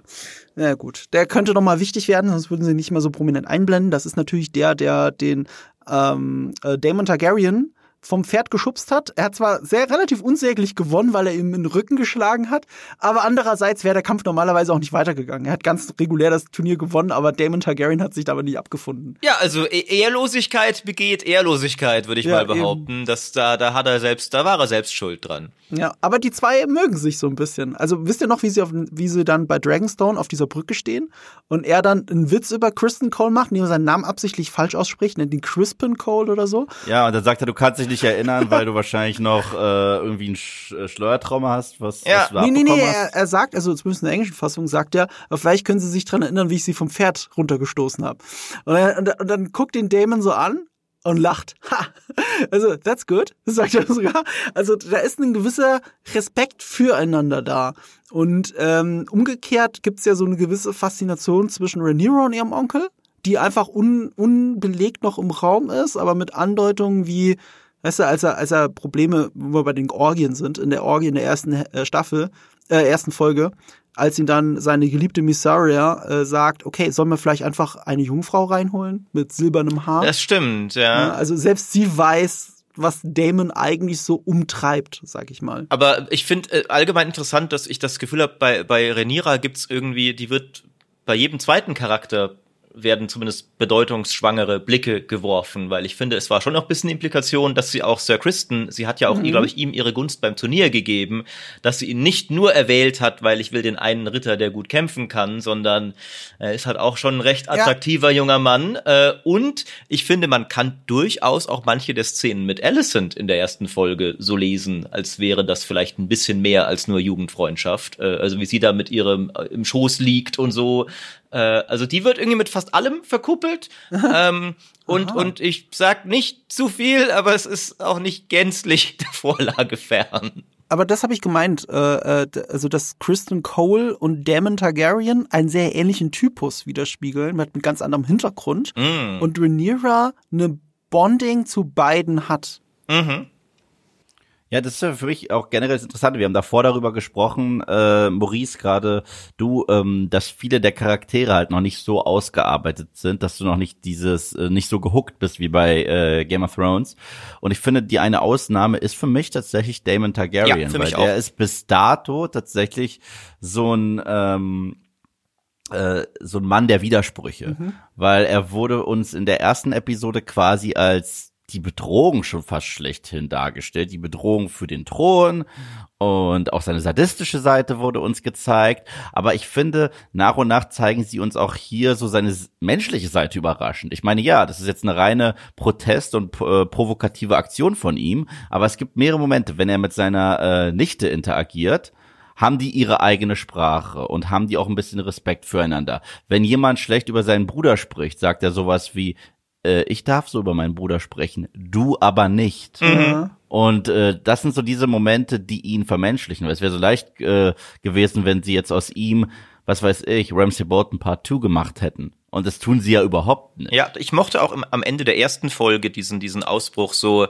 äh, äh, dass ähm, Hightower beschützt dich ja nicht vor dir selbst, ich würde das tun. Ähm, das fand ich auch, äh, da, da finde ich, da dringt auch am ehesten so dieses alte Game of Thrones durch, so mhm. dieses, okay, du weißt nicht ganz so, selbst viele der in Anführungszeichen Schurken haben dann, ne, Tywin, Jamie und sowas. Okay, das, ist alles nicht ganz so einfach. Also da, da bei dem kommt für mich auch am ehesten schon so diese alte Game of Thrones Charakterisierung mhm. durch und äh, er liebt ja auch wirklich seine Familie. Ja. Also das ist ja jetzt das ist ja jetzt nicht gespielt. Die liebt er halt wirklich. Das war so ähnlich wie ich liebe diesen Satz bei Game of Thrones in einer der späteren Staffeln tatsächlich, wo Tyrion äh, im Grunde genommen sagt Cersei, du bist ein Stück Scheiße, mhm. aber eine Sache, die immer toll äh, war, die ich immer an dir geliebt habe, war die grenzenlose Liebe für deine Kinder. Ja. La dann lass uns doch mal kurz bei Damon bleiben, aber gerade also ein bisschen vorweggreifen müssen wir jetzt, aber dieses, sein Plot mit dem Ei stehlen. Was war sein Ziel? Und das wird auf dieser Brücke, wird das offenbart. Er wollte eigentlich mit Viserys reden. Er hat gehofft, dass Viserys ja. kommt. Das war alles. Und wer hat mhm. das verhindert? Otto Hightower. Als Viserys losrasen wollte, er steht schon wütend auf, kommt Otto Hightower dazwischen so, oh, oh, König, das ist äh, viel zu gefährlich. Ich sollte hingehen. So, in dem Wissen, damit provoziert er nur noch mehr. Ja, und, und hier sieht man auch genauso, wie er reagiert. Mhm. Weil als äh, Hightower kommt, siehst du ja, es dauert gar nicht lange, bis ähm, Damon sein Schwert zieht und auch nach dem Motto, verzieh dich von hier. Ich will jemand anderen sehen. Aber von dem Zeitpunkt an, wo Rhaenyra auftaucht, was ja auch so ein überraschender Akt mhm. ist, ist eine ganz andere Körperhaltung, ja. ist das Schwert auch nicht in der Hand und so weiter, weil dann ist es wieder ein Familiengespräch. Ein angespanntes, aber es ist nicht das gleiche.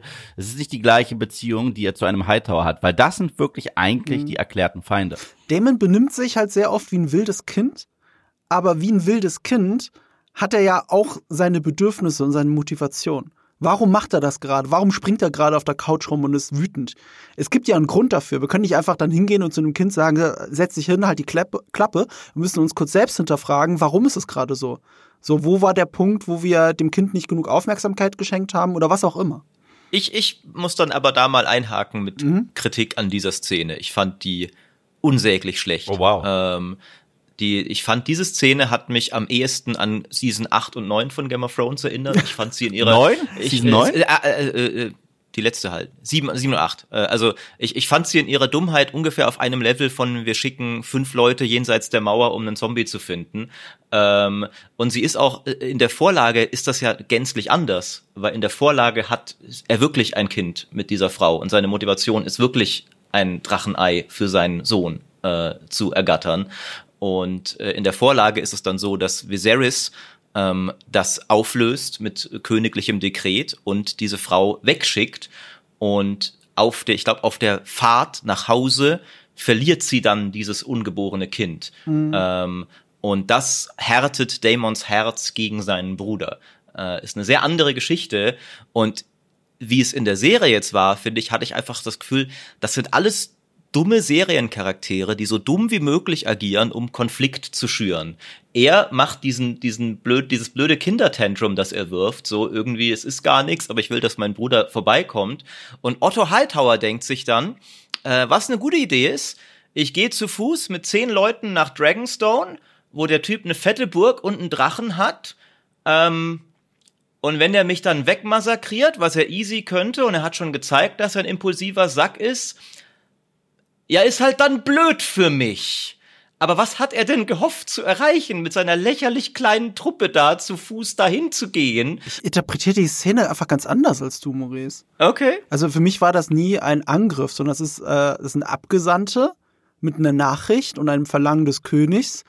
Und äh, klar, die Gefahr besteht, dass du massakriert wirst, wie bei jedem Boot, Boten, der etwas überbringt. Aber dann hätte ja Otto Hightower im weitesten Sinne natürlich nicht das eigene Überleben, aber trotzdem sein Ziel erreicht, nämlich dass Damon und Viserys für immer entzweit sind. In dem Moment, wo Otto Hightower stirbt, ist es vorbei zwischen den beiden.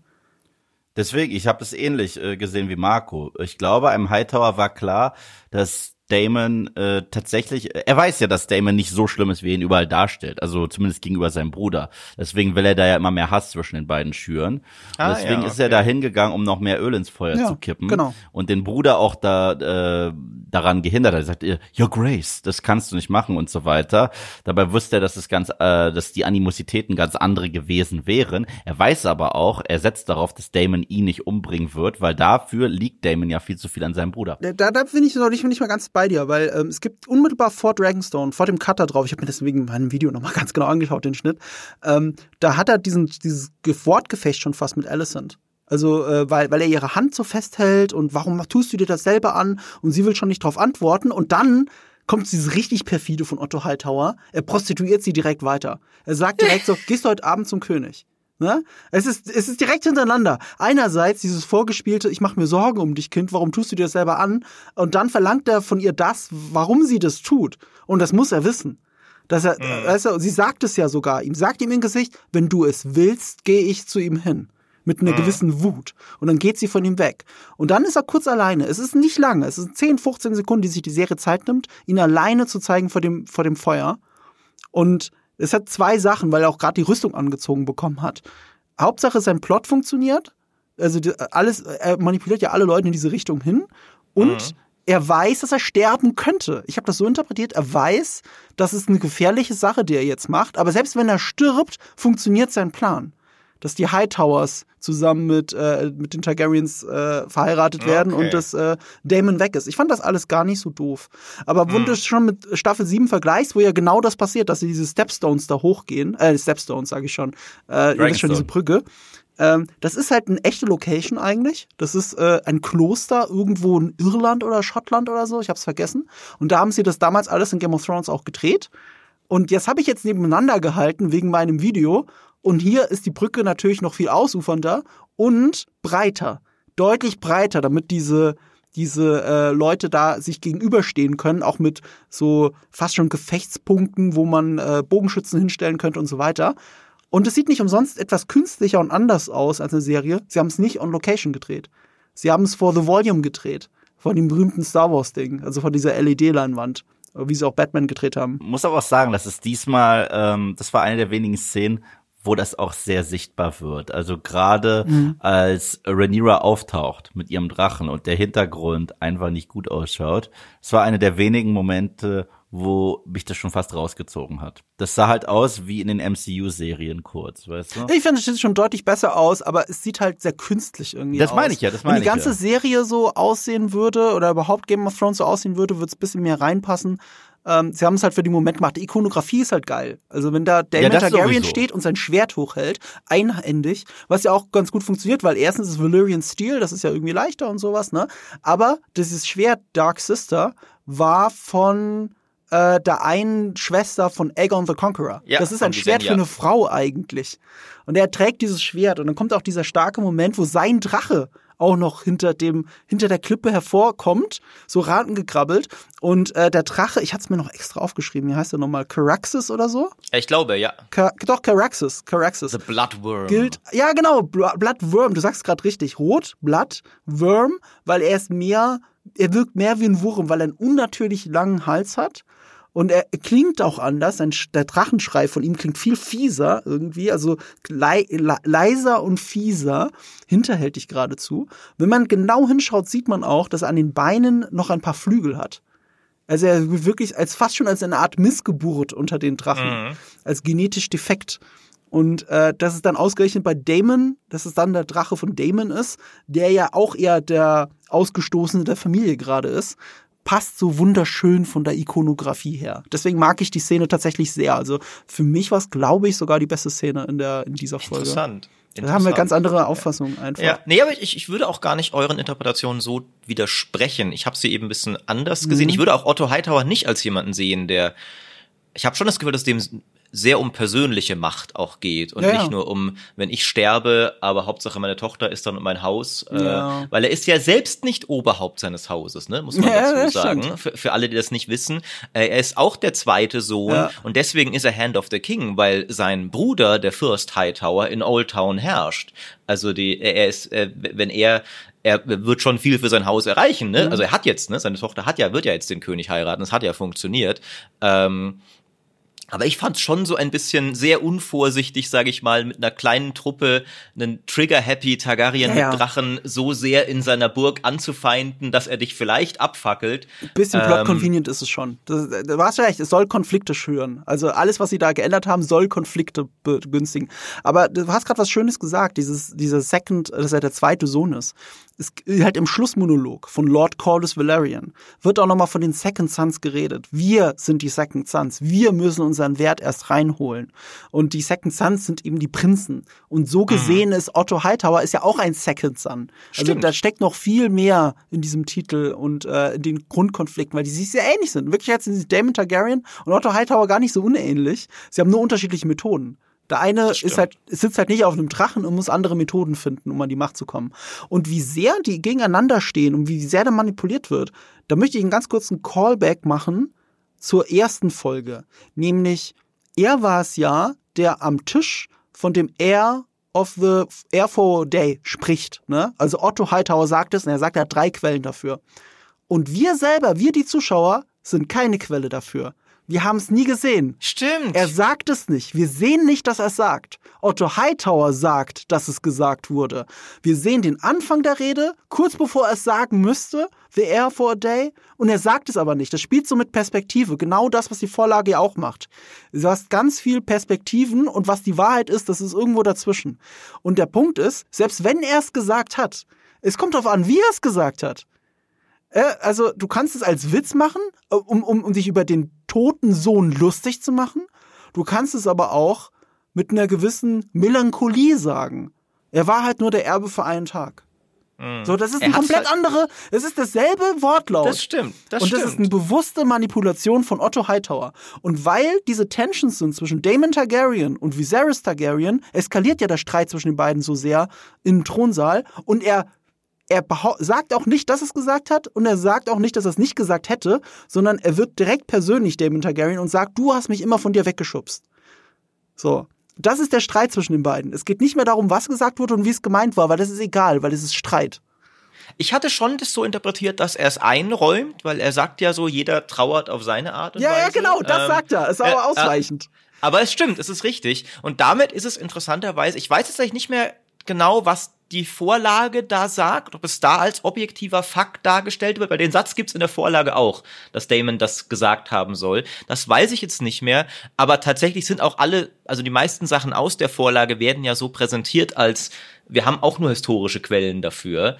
Ähm, und die sich widersprechen sich auch manchmal. Ich weiß nicht mehr, wie es konkret jetzt da war, obwohl ich es gestern erst gelesen habe eigentlich, aber ich habe es nicht mehr genau im Kopf. Aber, aber es ist ein guter Punkt, dass es damit in dem Fall auch durchaus nah an der Vorlage ist, dass es mal etwas nicht direkt zeigt. Weil das ist ja gar nicht so leicht für so eine Serie, diesen, diesen Spirit von man kann es alles unterschiedlich interpretieren, den so ein historisches Werk mit Quelle A sagt das, Quelle B sagt das. Ähm, die Serie wird recht oft uns auch objektive Wahrheit geben für Sachen, die in der Vorlage nur so, ne, also der Septon sagt das, der Meister das und der Hofnarr das. Aber in dem Fall tun sie es nicht. Das ist ein guter Punkt. Und Interpretation ist auch ein wichtiger Punkt. Also er- Als er das, das Modell Allison zum ersten Mal zeigt und auch von Old Valyria erzählt, da stellt sie ihm eine Frage. Und er, und er schickt schon voraus, es kommt darauf an, äh, was du mit, was du mit, also was erstrebenswert sein soll in Old Valyria. Der Untergang oder, oder der Höhepunkt von denen.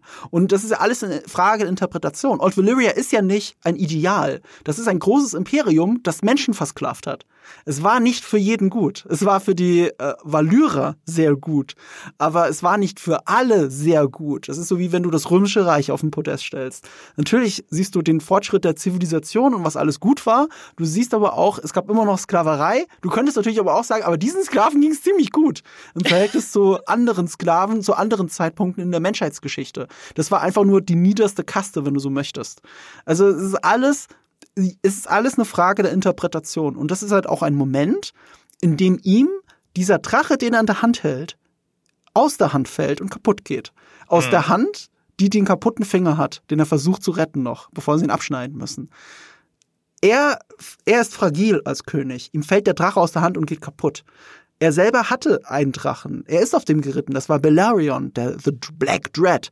Der mächtigste, der, der mächtigste von allen. Das, der vor dessen Krypte er quasi stand in der ersten Folge.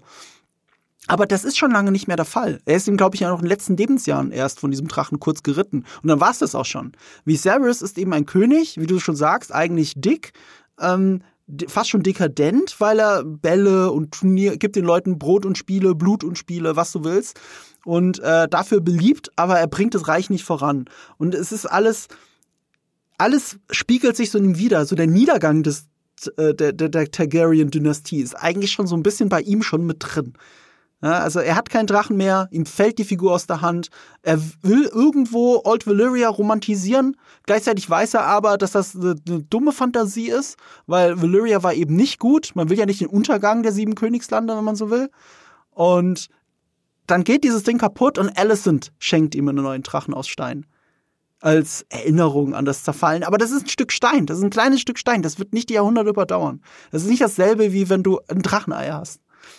Und äh, das ist alles so ein bisschen traurig. Viserys ist für mich die tragische Figur eigentlich in der ganzen Geschichte, weil er wirklich nicht sieht, wie er von rechts und links manipuliert wird, weil er und sein Bruder nicht ins Reine kommen, weil er und seine Tochter nicht ins Reine kommen, weil er im Endeffekt sich in eine Frau verliebt, die das nur macht, weil sie ihrem Vater gefallen möchte. Also es ist wirklich, er ist die tragische große Figur und er ist eigentlich eine sehr blasse Figur in den Büchern und das fand ich auch sehr schön, dass George R. R. Martin zugegeben hat. Er hätte wie Paddy Considine den spielt, das findet er so faszinierend und das ist eine so viel bessere Figur als in der Vorlage. Das stimmt. Da, da haben sie es auch gut geschafft, der, der Figur noch bisschen mehr einzuhauchen, ja. als die Vorlage hergibt. Mhm. Während es ja bei vielen Charakteren in Game of Thrones eigentlich oft einfach nur war so, spiel den halt so, wie er auf der Seite steht und dann wird das schon geil. Sie haben trotzdem oft, also zum Beispiel es gab auch großartige Figuren, die dann noch besser wurden. Die besten sind für mich immer Bronn und Tywin. So zwei Figuren, die waren schon in, der, in den Büchern toll und dann nochmal einen perfekten Schauspieler. Aber hier ist es wirklich so diese, diese andere Kunst, eine Figur, die eigentlich nichts ist in der Vorlage. Ich fand mhm. auch, also ich fand auch, man hat so ein bisschen Mitleid, weil, weil du merkst ja schon so, im Gegensatz zu Robert Baratheon merkst du finde ich schon, er wäre gern ein guter König. So, und er gibt auch sein Bestes. Und Robert war es ja irgendwann egal. So, ja. ist scheiße und sowas. Und der, und er ist ja auch nicht irgendwie immer ein beschissener König. So, er hat ja auch so seine Momente und so. Und so Reich, dem Reich geht's gut, alles und alles. Ähm, aber ja, finde ich, finde ich ein gut, guter Punkt. Ähm, naja, man, man aus Viserys könnte ja auch rein theoretisch so etwas werden, also ein Endresultat könnte sowas werden wie Robert Baratheon, weil wenn wir ihn kennenlernen, ist alles, was ihn noch interessiert, seine tote Liebe. Äh, und da Ach, kennt stimmt. ja ja, und da kennt er ja nur die Wahrheit und äh, mhm. alles andere sagt er ja, okay, ich habe eh die Liebe meines Lebens verloren. Das heißt, die einzigen ernsten Momente hat er ja eh nur mit Ned Stark und in der Krypte auch, wo er ihr hinterher trauert. Cersei juckt ihn nicht wirklich und deswegen säuft er sich und hurt sich ja eigentlich quasi zu Tode. Ich meine, gut, da haben anderen mitgeholfen. Allerdings, und, und, und dann äh, ist die, die, die zweite Frau ist die Tochter der Hand des Königs, stimmt. Äh, genau. sehr genau. interessante Parallele. Aber ja, ja. der Unterschied ist, Viserys hat durchaus Bock auf die Tochter der Hand des Königs und Robert nicht so. Und Viserys hat halt generell auch noch eine Grundliebe für seine äh, Familie übrig, die, die er noch hat. Stimmt. So, also so ein Robert Baratheon und Joffrey Baratheon haben sich nie irgendwie nah gewirkt. Ich meine, als es da den Ärger gab wegen dem Direwolf war es ja eher so, okay, es ist meine Pflicht, weil Cersei mir sonst wieder den ganzen Abend auf die Nüsse geht. Gut, mach den Wolf, mach den Wolf tot. Ja, so, so, so, so war das ja damals. Und ähm, Deswegen, und Viserys ist halt auch viel trauriger, weil du merkst, dass er nicht nur für sein, den Erhalt seines Königreichs kämpft, sondern auch zur Zeit krass für den Erhalt seiner Gesundheit und es ihm auch irgendwie, irgendwie nicht gelingen will. Ich meine, dass Robert Baratheon da betrunken auch noch halb ja eingeschläfert wurde, so dass das Wildschwein ihn attackieren konnte und so weiter, war ja irgendwie absehbar und bei ihm ist es ja was anderes. Er geht ja nicht raus und riskiert nicht alle zwei Sekunden verletzt zu werden, sondern er fragt sich, okay, äh, jetzt, jetzt stecke ich schon meine Hand in Maden, kommt schon, mhm. macht es doch irgendwie weg. Ja. Ey, ey, ihr zwei sagt so schöne Sachen, ne? Also ich muss wirklich, ich muss ganz kurz rein. Es ist nur ein Teaser, ich spoiler niemanden, jetzt nicht abschalten, Leute. Die nächste Folge behalte das mit Robert Baratheon im Hinterkopf und behaltet äh, eure Perspektive auf Damon Targaryen im Hinterkopf. Das sind zwei Sachen, wo ich wirklich sage, ich bin gespannt, was ihr nach diesen beiden Folgen sagt. Und ihr da draußen okay, auch. ich auch. Ich auch jetzt. Also, also jetzt nach der nächsten Folge meine ich. Also zu diesen zwei konkreten Punkten. Also Robert okay. Baratheon, ja, ja, guter Punkt. Äh, der Unterschied zwischen Robert Baratheon und Viserys Targaryen. Das ist äh, sehr schön. Darüber reden wir nächstes Mal dann auch noch. Aber es gibt generell so viele, äh, äh, ich, ich finde generell, das ist das, ähm, was auf der einen Seite eine Stärke ist und auf der anderen Seite eine Schwäche der Serie ist. Es gibt sehr viele Parallelen zu bereits existierenden Figuren. Ich meine, Rhaenyra ja. hast ja vorgesagt, das ist ja so ein bisschen Arya mhm. und äh, Danny. Ich sehe auch im Hightower, den ich ja total ja. gerne mag, aber sehe ich krasse Parallelen zu Littlefinger. Ja, ja, klar. Middlefinger hat ihn das Internet genannt. Middlefinger, Middlefinger, ja. halb Littlefinger, halb Tywin ist er so ein bisschen. Wir müssen ja. noch gucken, ob er, wir müssen noch ein bisschen gucken, ob er es so drauf hat wie die beiden. Ähm und bei und, und bei Damon sehe ich halt auch eine ordentliche Portion Jamie Lannister drin. Stimmt. Ja. ja. Also er wurde ja auch so eingeführt, dass er quasi auf dem Thron sitzt, während Jamie da Stimmt, davor saß ja. damals. Ja. Und es gibt halt sehr viel auch, wie er, wenn er mit Rhaenyra spricht, hat er eine ganz andere Intimität zu ihr. Klar, bis dato wurde noch nicht angedeutet, dass da irgendwie mehr ist, aber es war auch so ähnlich mhm. wie das mhm. erste Gespräch zwischen Cersei und Jamie ja. und auch im Thronsaal. Ey, du, das ist sogar richtig krass zitiert. Also es ist nicht nur so auch, er sitzt da, sondern es geht ein Tor auf und Ned Stark yeah. geht durch und Jamie Lannister sitzt zu den Füßen des Throns, mhm. fast schon als davor, ja. aber nicht auf dem Thron.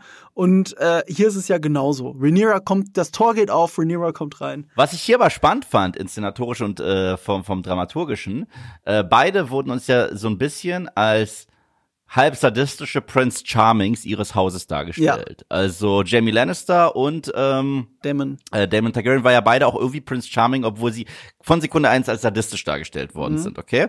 Der Unterschied ist, bei ähm, beide äh, haben auch ihren Beef mit der mhm. Hand des Königs.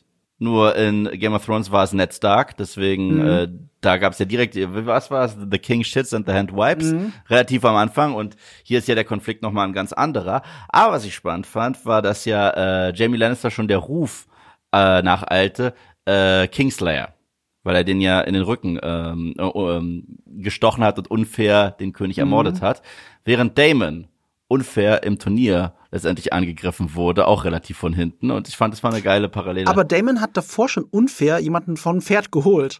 Und zwar den Sohn vom Hightower. Das war ja sein Sohn. Ich weiß, ich weiß, aber nichtsdestotrotz fand ich das äh, eine interessante Parallele, ja. wo er sich gerade noch so feiert und auch wieder äh, auf dem Höhepunkt seiner Arroganz auch noch äh, eine kriegt, mhm. weißt du? Ja. ja, eine andere Parallele dazu ist ja auch, ähm, da, da, also er hat nicht direkt den König ermordet, aber der König hat sich direkt nachdem er Damon in seiner Wut verbannt hat, am Thron geschnitten.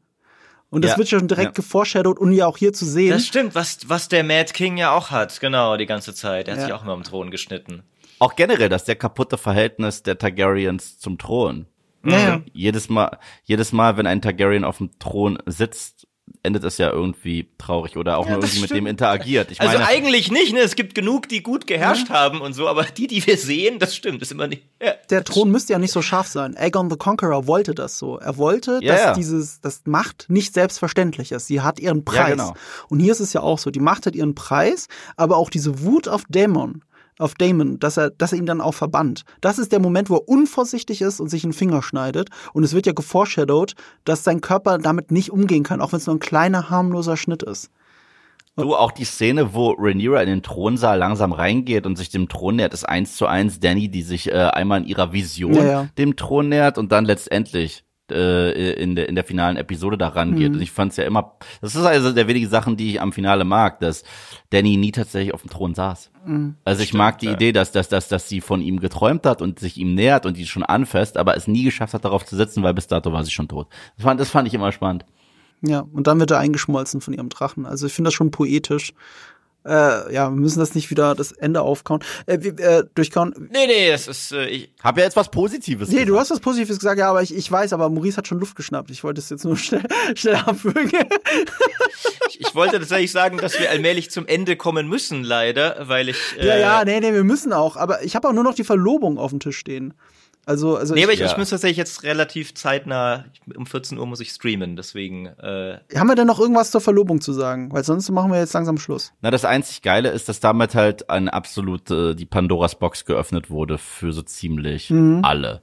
Ich meine, das sorgt dafür, dass hier Sea Snake jetzt zu Damon geht. Das sorgt dafür, dass die Beziehung Rhaenyra und ihr Vater jetzt vorbelastet ist. Das sorgt dafür, dass Rhaenyra und die Beziehung zu ihrer besten Freundin vorbelastet ist. So ziemlich alles ist jetzt so ein bisschen im Arsch durch diese Aktion äh, auf Dynamik-Ebene. Mhm. Und ein Hightower ist glücklich. Und es war aber für mich auch noch mal ein bisschen so ein Serienmoment, sage ich mal, so von wegen, lass uns den Charakter so konfliktheischend wie möglich agieren. Also gerade nachdem mhm. er irgendwie sich bemüht hat, mit seiner Tochter wieder ein bisschen an eine Connection zu finden und sie auch so, ah, ne, wäre es nicht doch für dich okay, wenn ich wieder heirate? Okay, ich habe dir verschwiegen, dass es deine beste Kindheitsfreundin ja, ja. wird, ne? Ähm, das war ein bisschen ein Moment, mhm. so, das ja, also es passt ja auch zum Charakter, der ist nicht so smart, ne? Mhm. Also was sowas angeht und so. Es war schon ein bisschen ein Moment, wo ich denke so, also das, das war jetzt auch so ein bisschen Sitcom-mäßig. Die Charaktere müssen sich irgendwie streiten, deswegen sagen sie einander überhaupt nichts, obwohl ja. mega obvious ist, dass das. Ähm also der müsste ja nur mit jedem Einzelnen vorher reden, auch mit Lord Corliss. So, pass auf,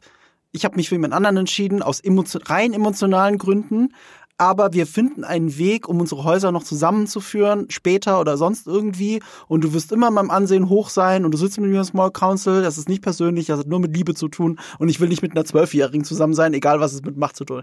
Wobei das natürlich ein dummes Argument ist, weil er, er verlässt sie für eine 15-Jährige.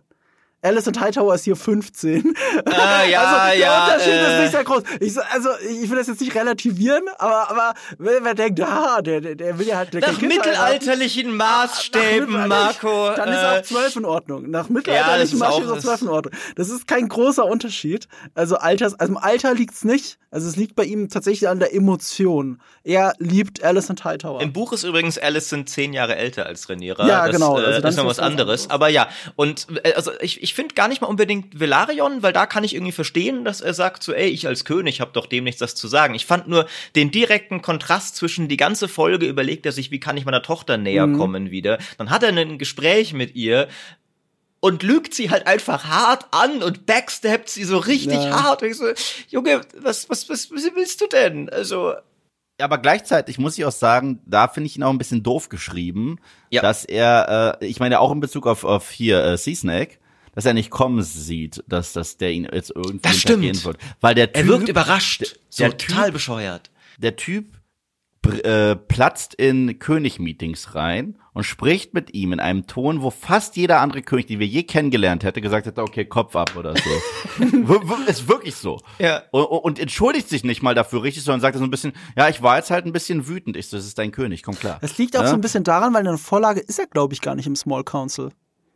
Kann das sein, Maurice? Sage ich was Falsches? Das, doch, doch, glaube ich. Ich weiß es nicht mehr, aber er ist, das ehrlich gesagt, er ist, er ist schon Master of Ships. Ja. Also ist er, glaube ich, im Small Council. Aber er halt ich bin mir nicht unter sicher. Viserys oder unter Jay Harris? Doch, nee, doch, doch, ich glaube schon. Ähm, okay, okay, gut, dann habe ich was Falsches gesagt. Und es, es wird auch in der Serie nicht ganz klar gemacht, dass der wirklich sehr, also schon, aber der ist halt wirklich sehr, sehr mächtig. Ähm, naja, und also, Cor aber Corlys benimmt sich halt auch so wie jemand, der sich rausnehmen kann, so mit dem König äh, mhm. umzuspringen, mhm. wie er gerade Bock hat. Das heißt, er hat äh, aggressive Ausbrüche auf ihn und kommt dann fünf Minuten später und sagt, okay, heirate mal jetzt meine Tochter. Und es ist ja, äh, ich werde, da, da holt er sich auch noch seine Frau äh, zur Seite und es ist ja schon fast wie ein Auftrag und der König so, äh, ich fühle mich damit unwohl. Der K König ist sehr, äh, ist überhaupt nicht selbstbestimmt in dem Moment, mhm. sondern sagt, ich gewähre euch eine Audienz, was habt ihr mir denn hier anzubieten? Oder wie redest du mit mir an diesem mhm. Tisch? Das ist ja überhaupt nicht der Fall. Das ist ja eher, dass der König in der Defensivhaltung ist und sagt, hey, hey, hey, dieses eine Wort war jetzt ein bisschen zu viel. Sagt er, okay, stimmt, aber du bist ein Arsch und hilfst mir nicht. ja, ich so, wir müssen jetzt aber Maurice helfen, weil er tippt schon nervös. Er muss jetzt langsam in seinen Stream. Also, ja. Maurice, wo kann man dich sehen und hören? Offensichtlich in einem Stream, oder? Richtig. Äh, wann kommt diese Folge raus? Morgen. Morgen. morgen. Dann kann ich direkt anteasern, Leute, dass äh, am Freitag äh, ab 13 Uhr schaltet ein. Wir werden auf Twitch gemeinsam, ich habe gehört, ihr mögt Fantasy-Serien, schauen wir Rings of Power. Oh. Das ist eine, das ist eine Amazon-Serie, deswegen kann man sie, man muss ja. Amazon Prime haben, trotz, äh, aber man kann sie auf Twitch gemeinsam schauen, offiziell. Ähm, das kannst du mit fast kein, keiner Serie machen, aber da geht's.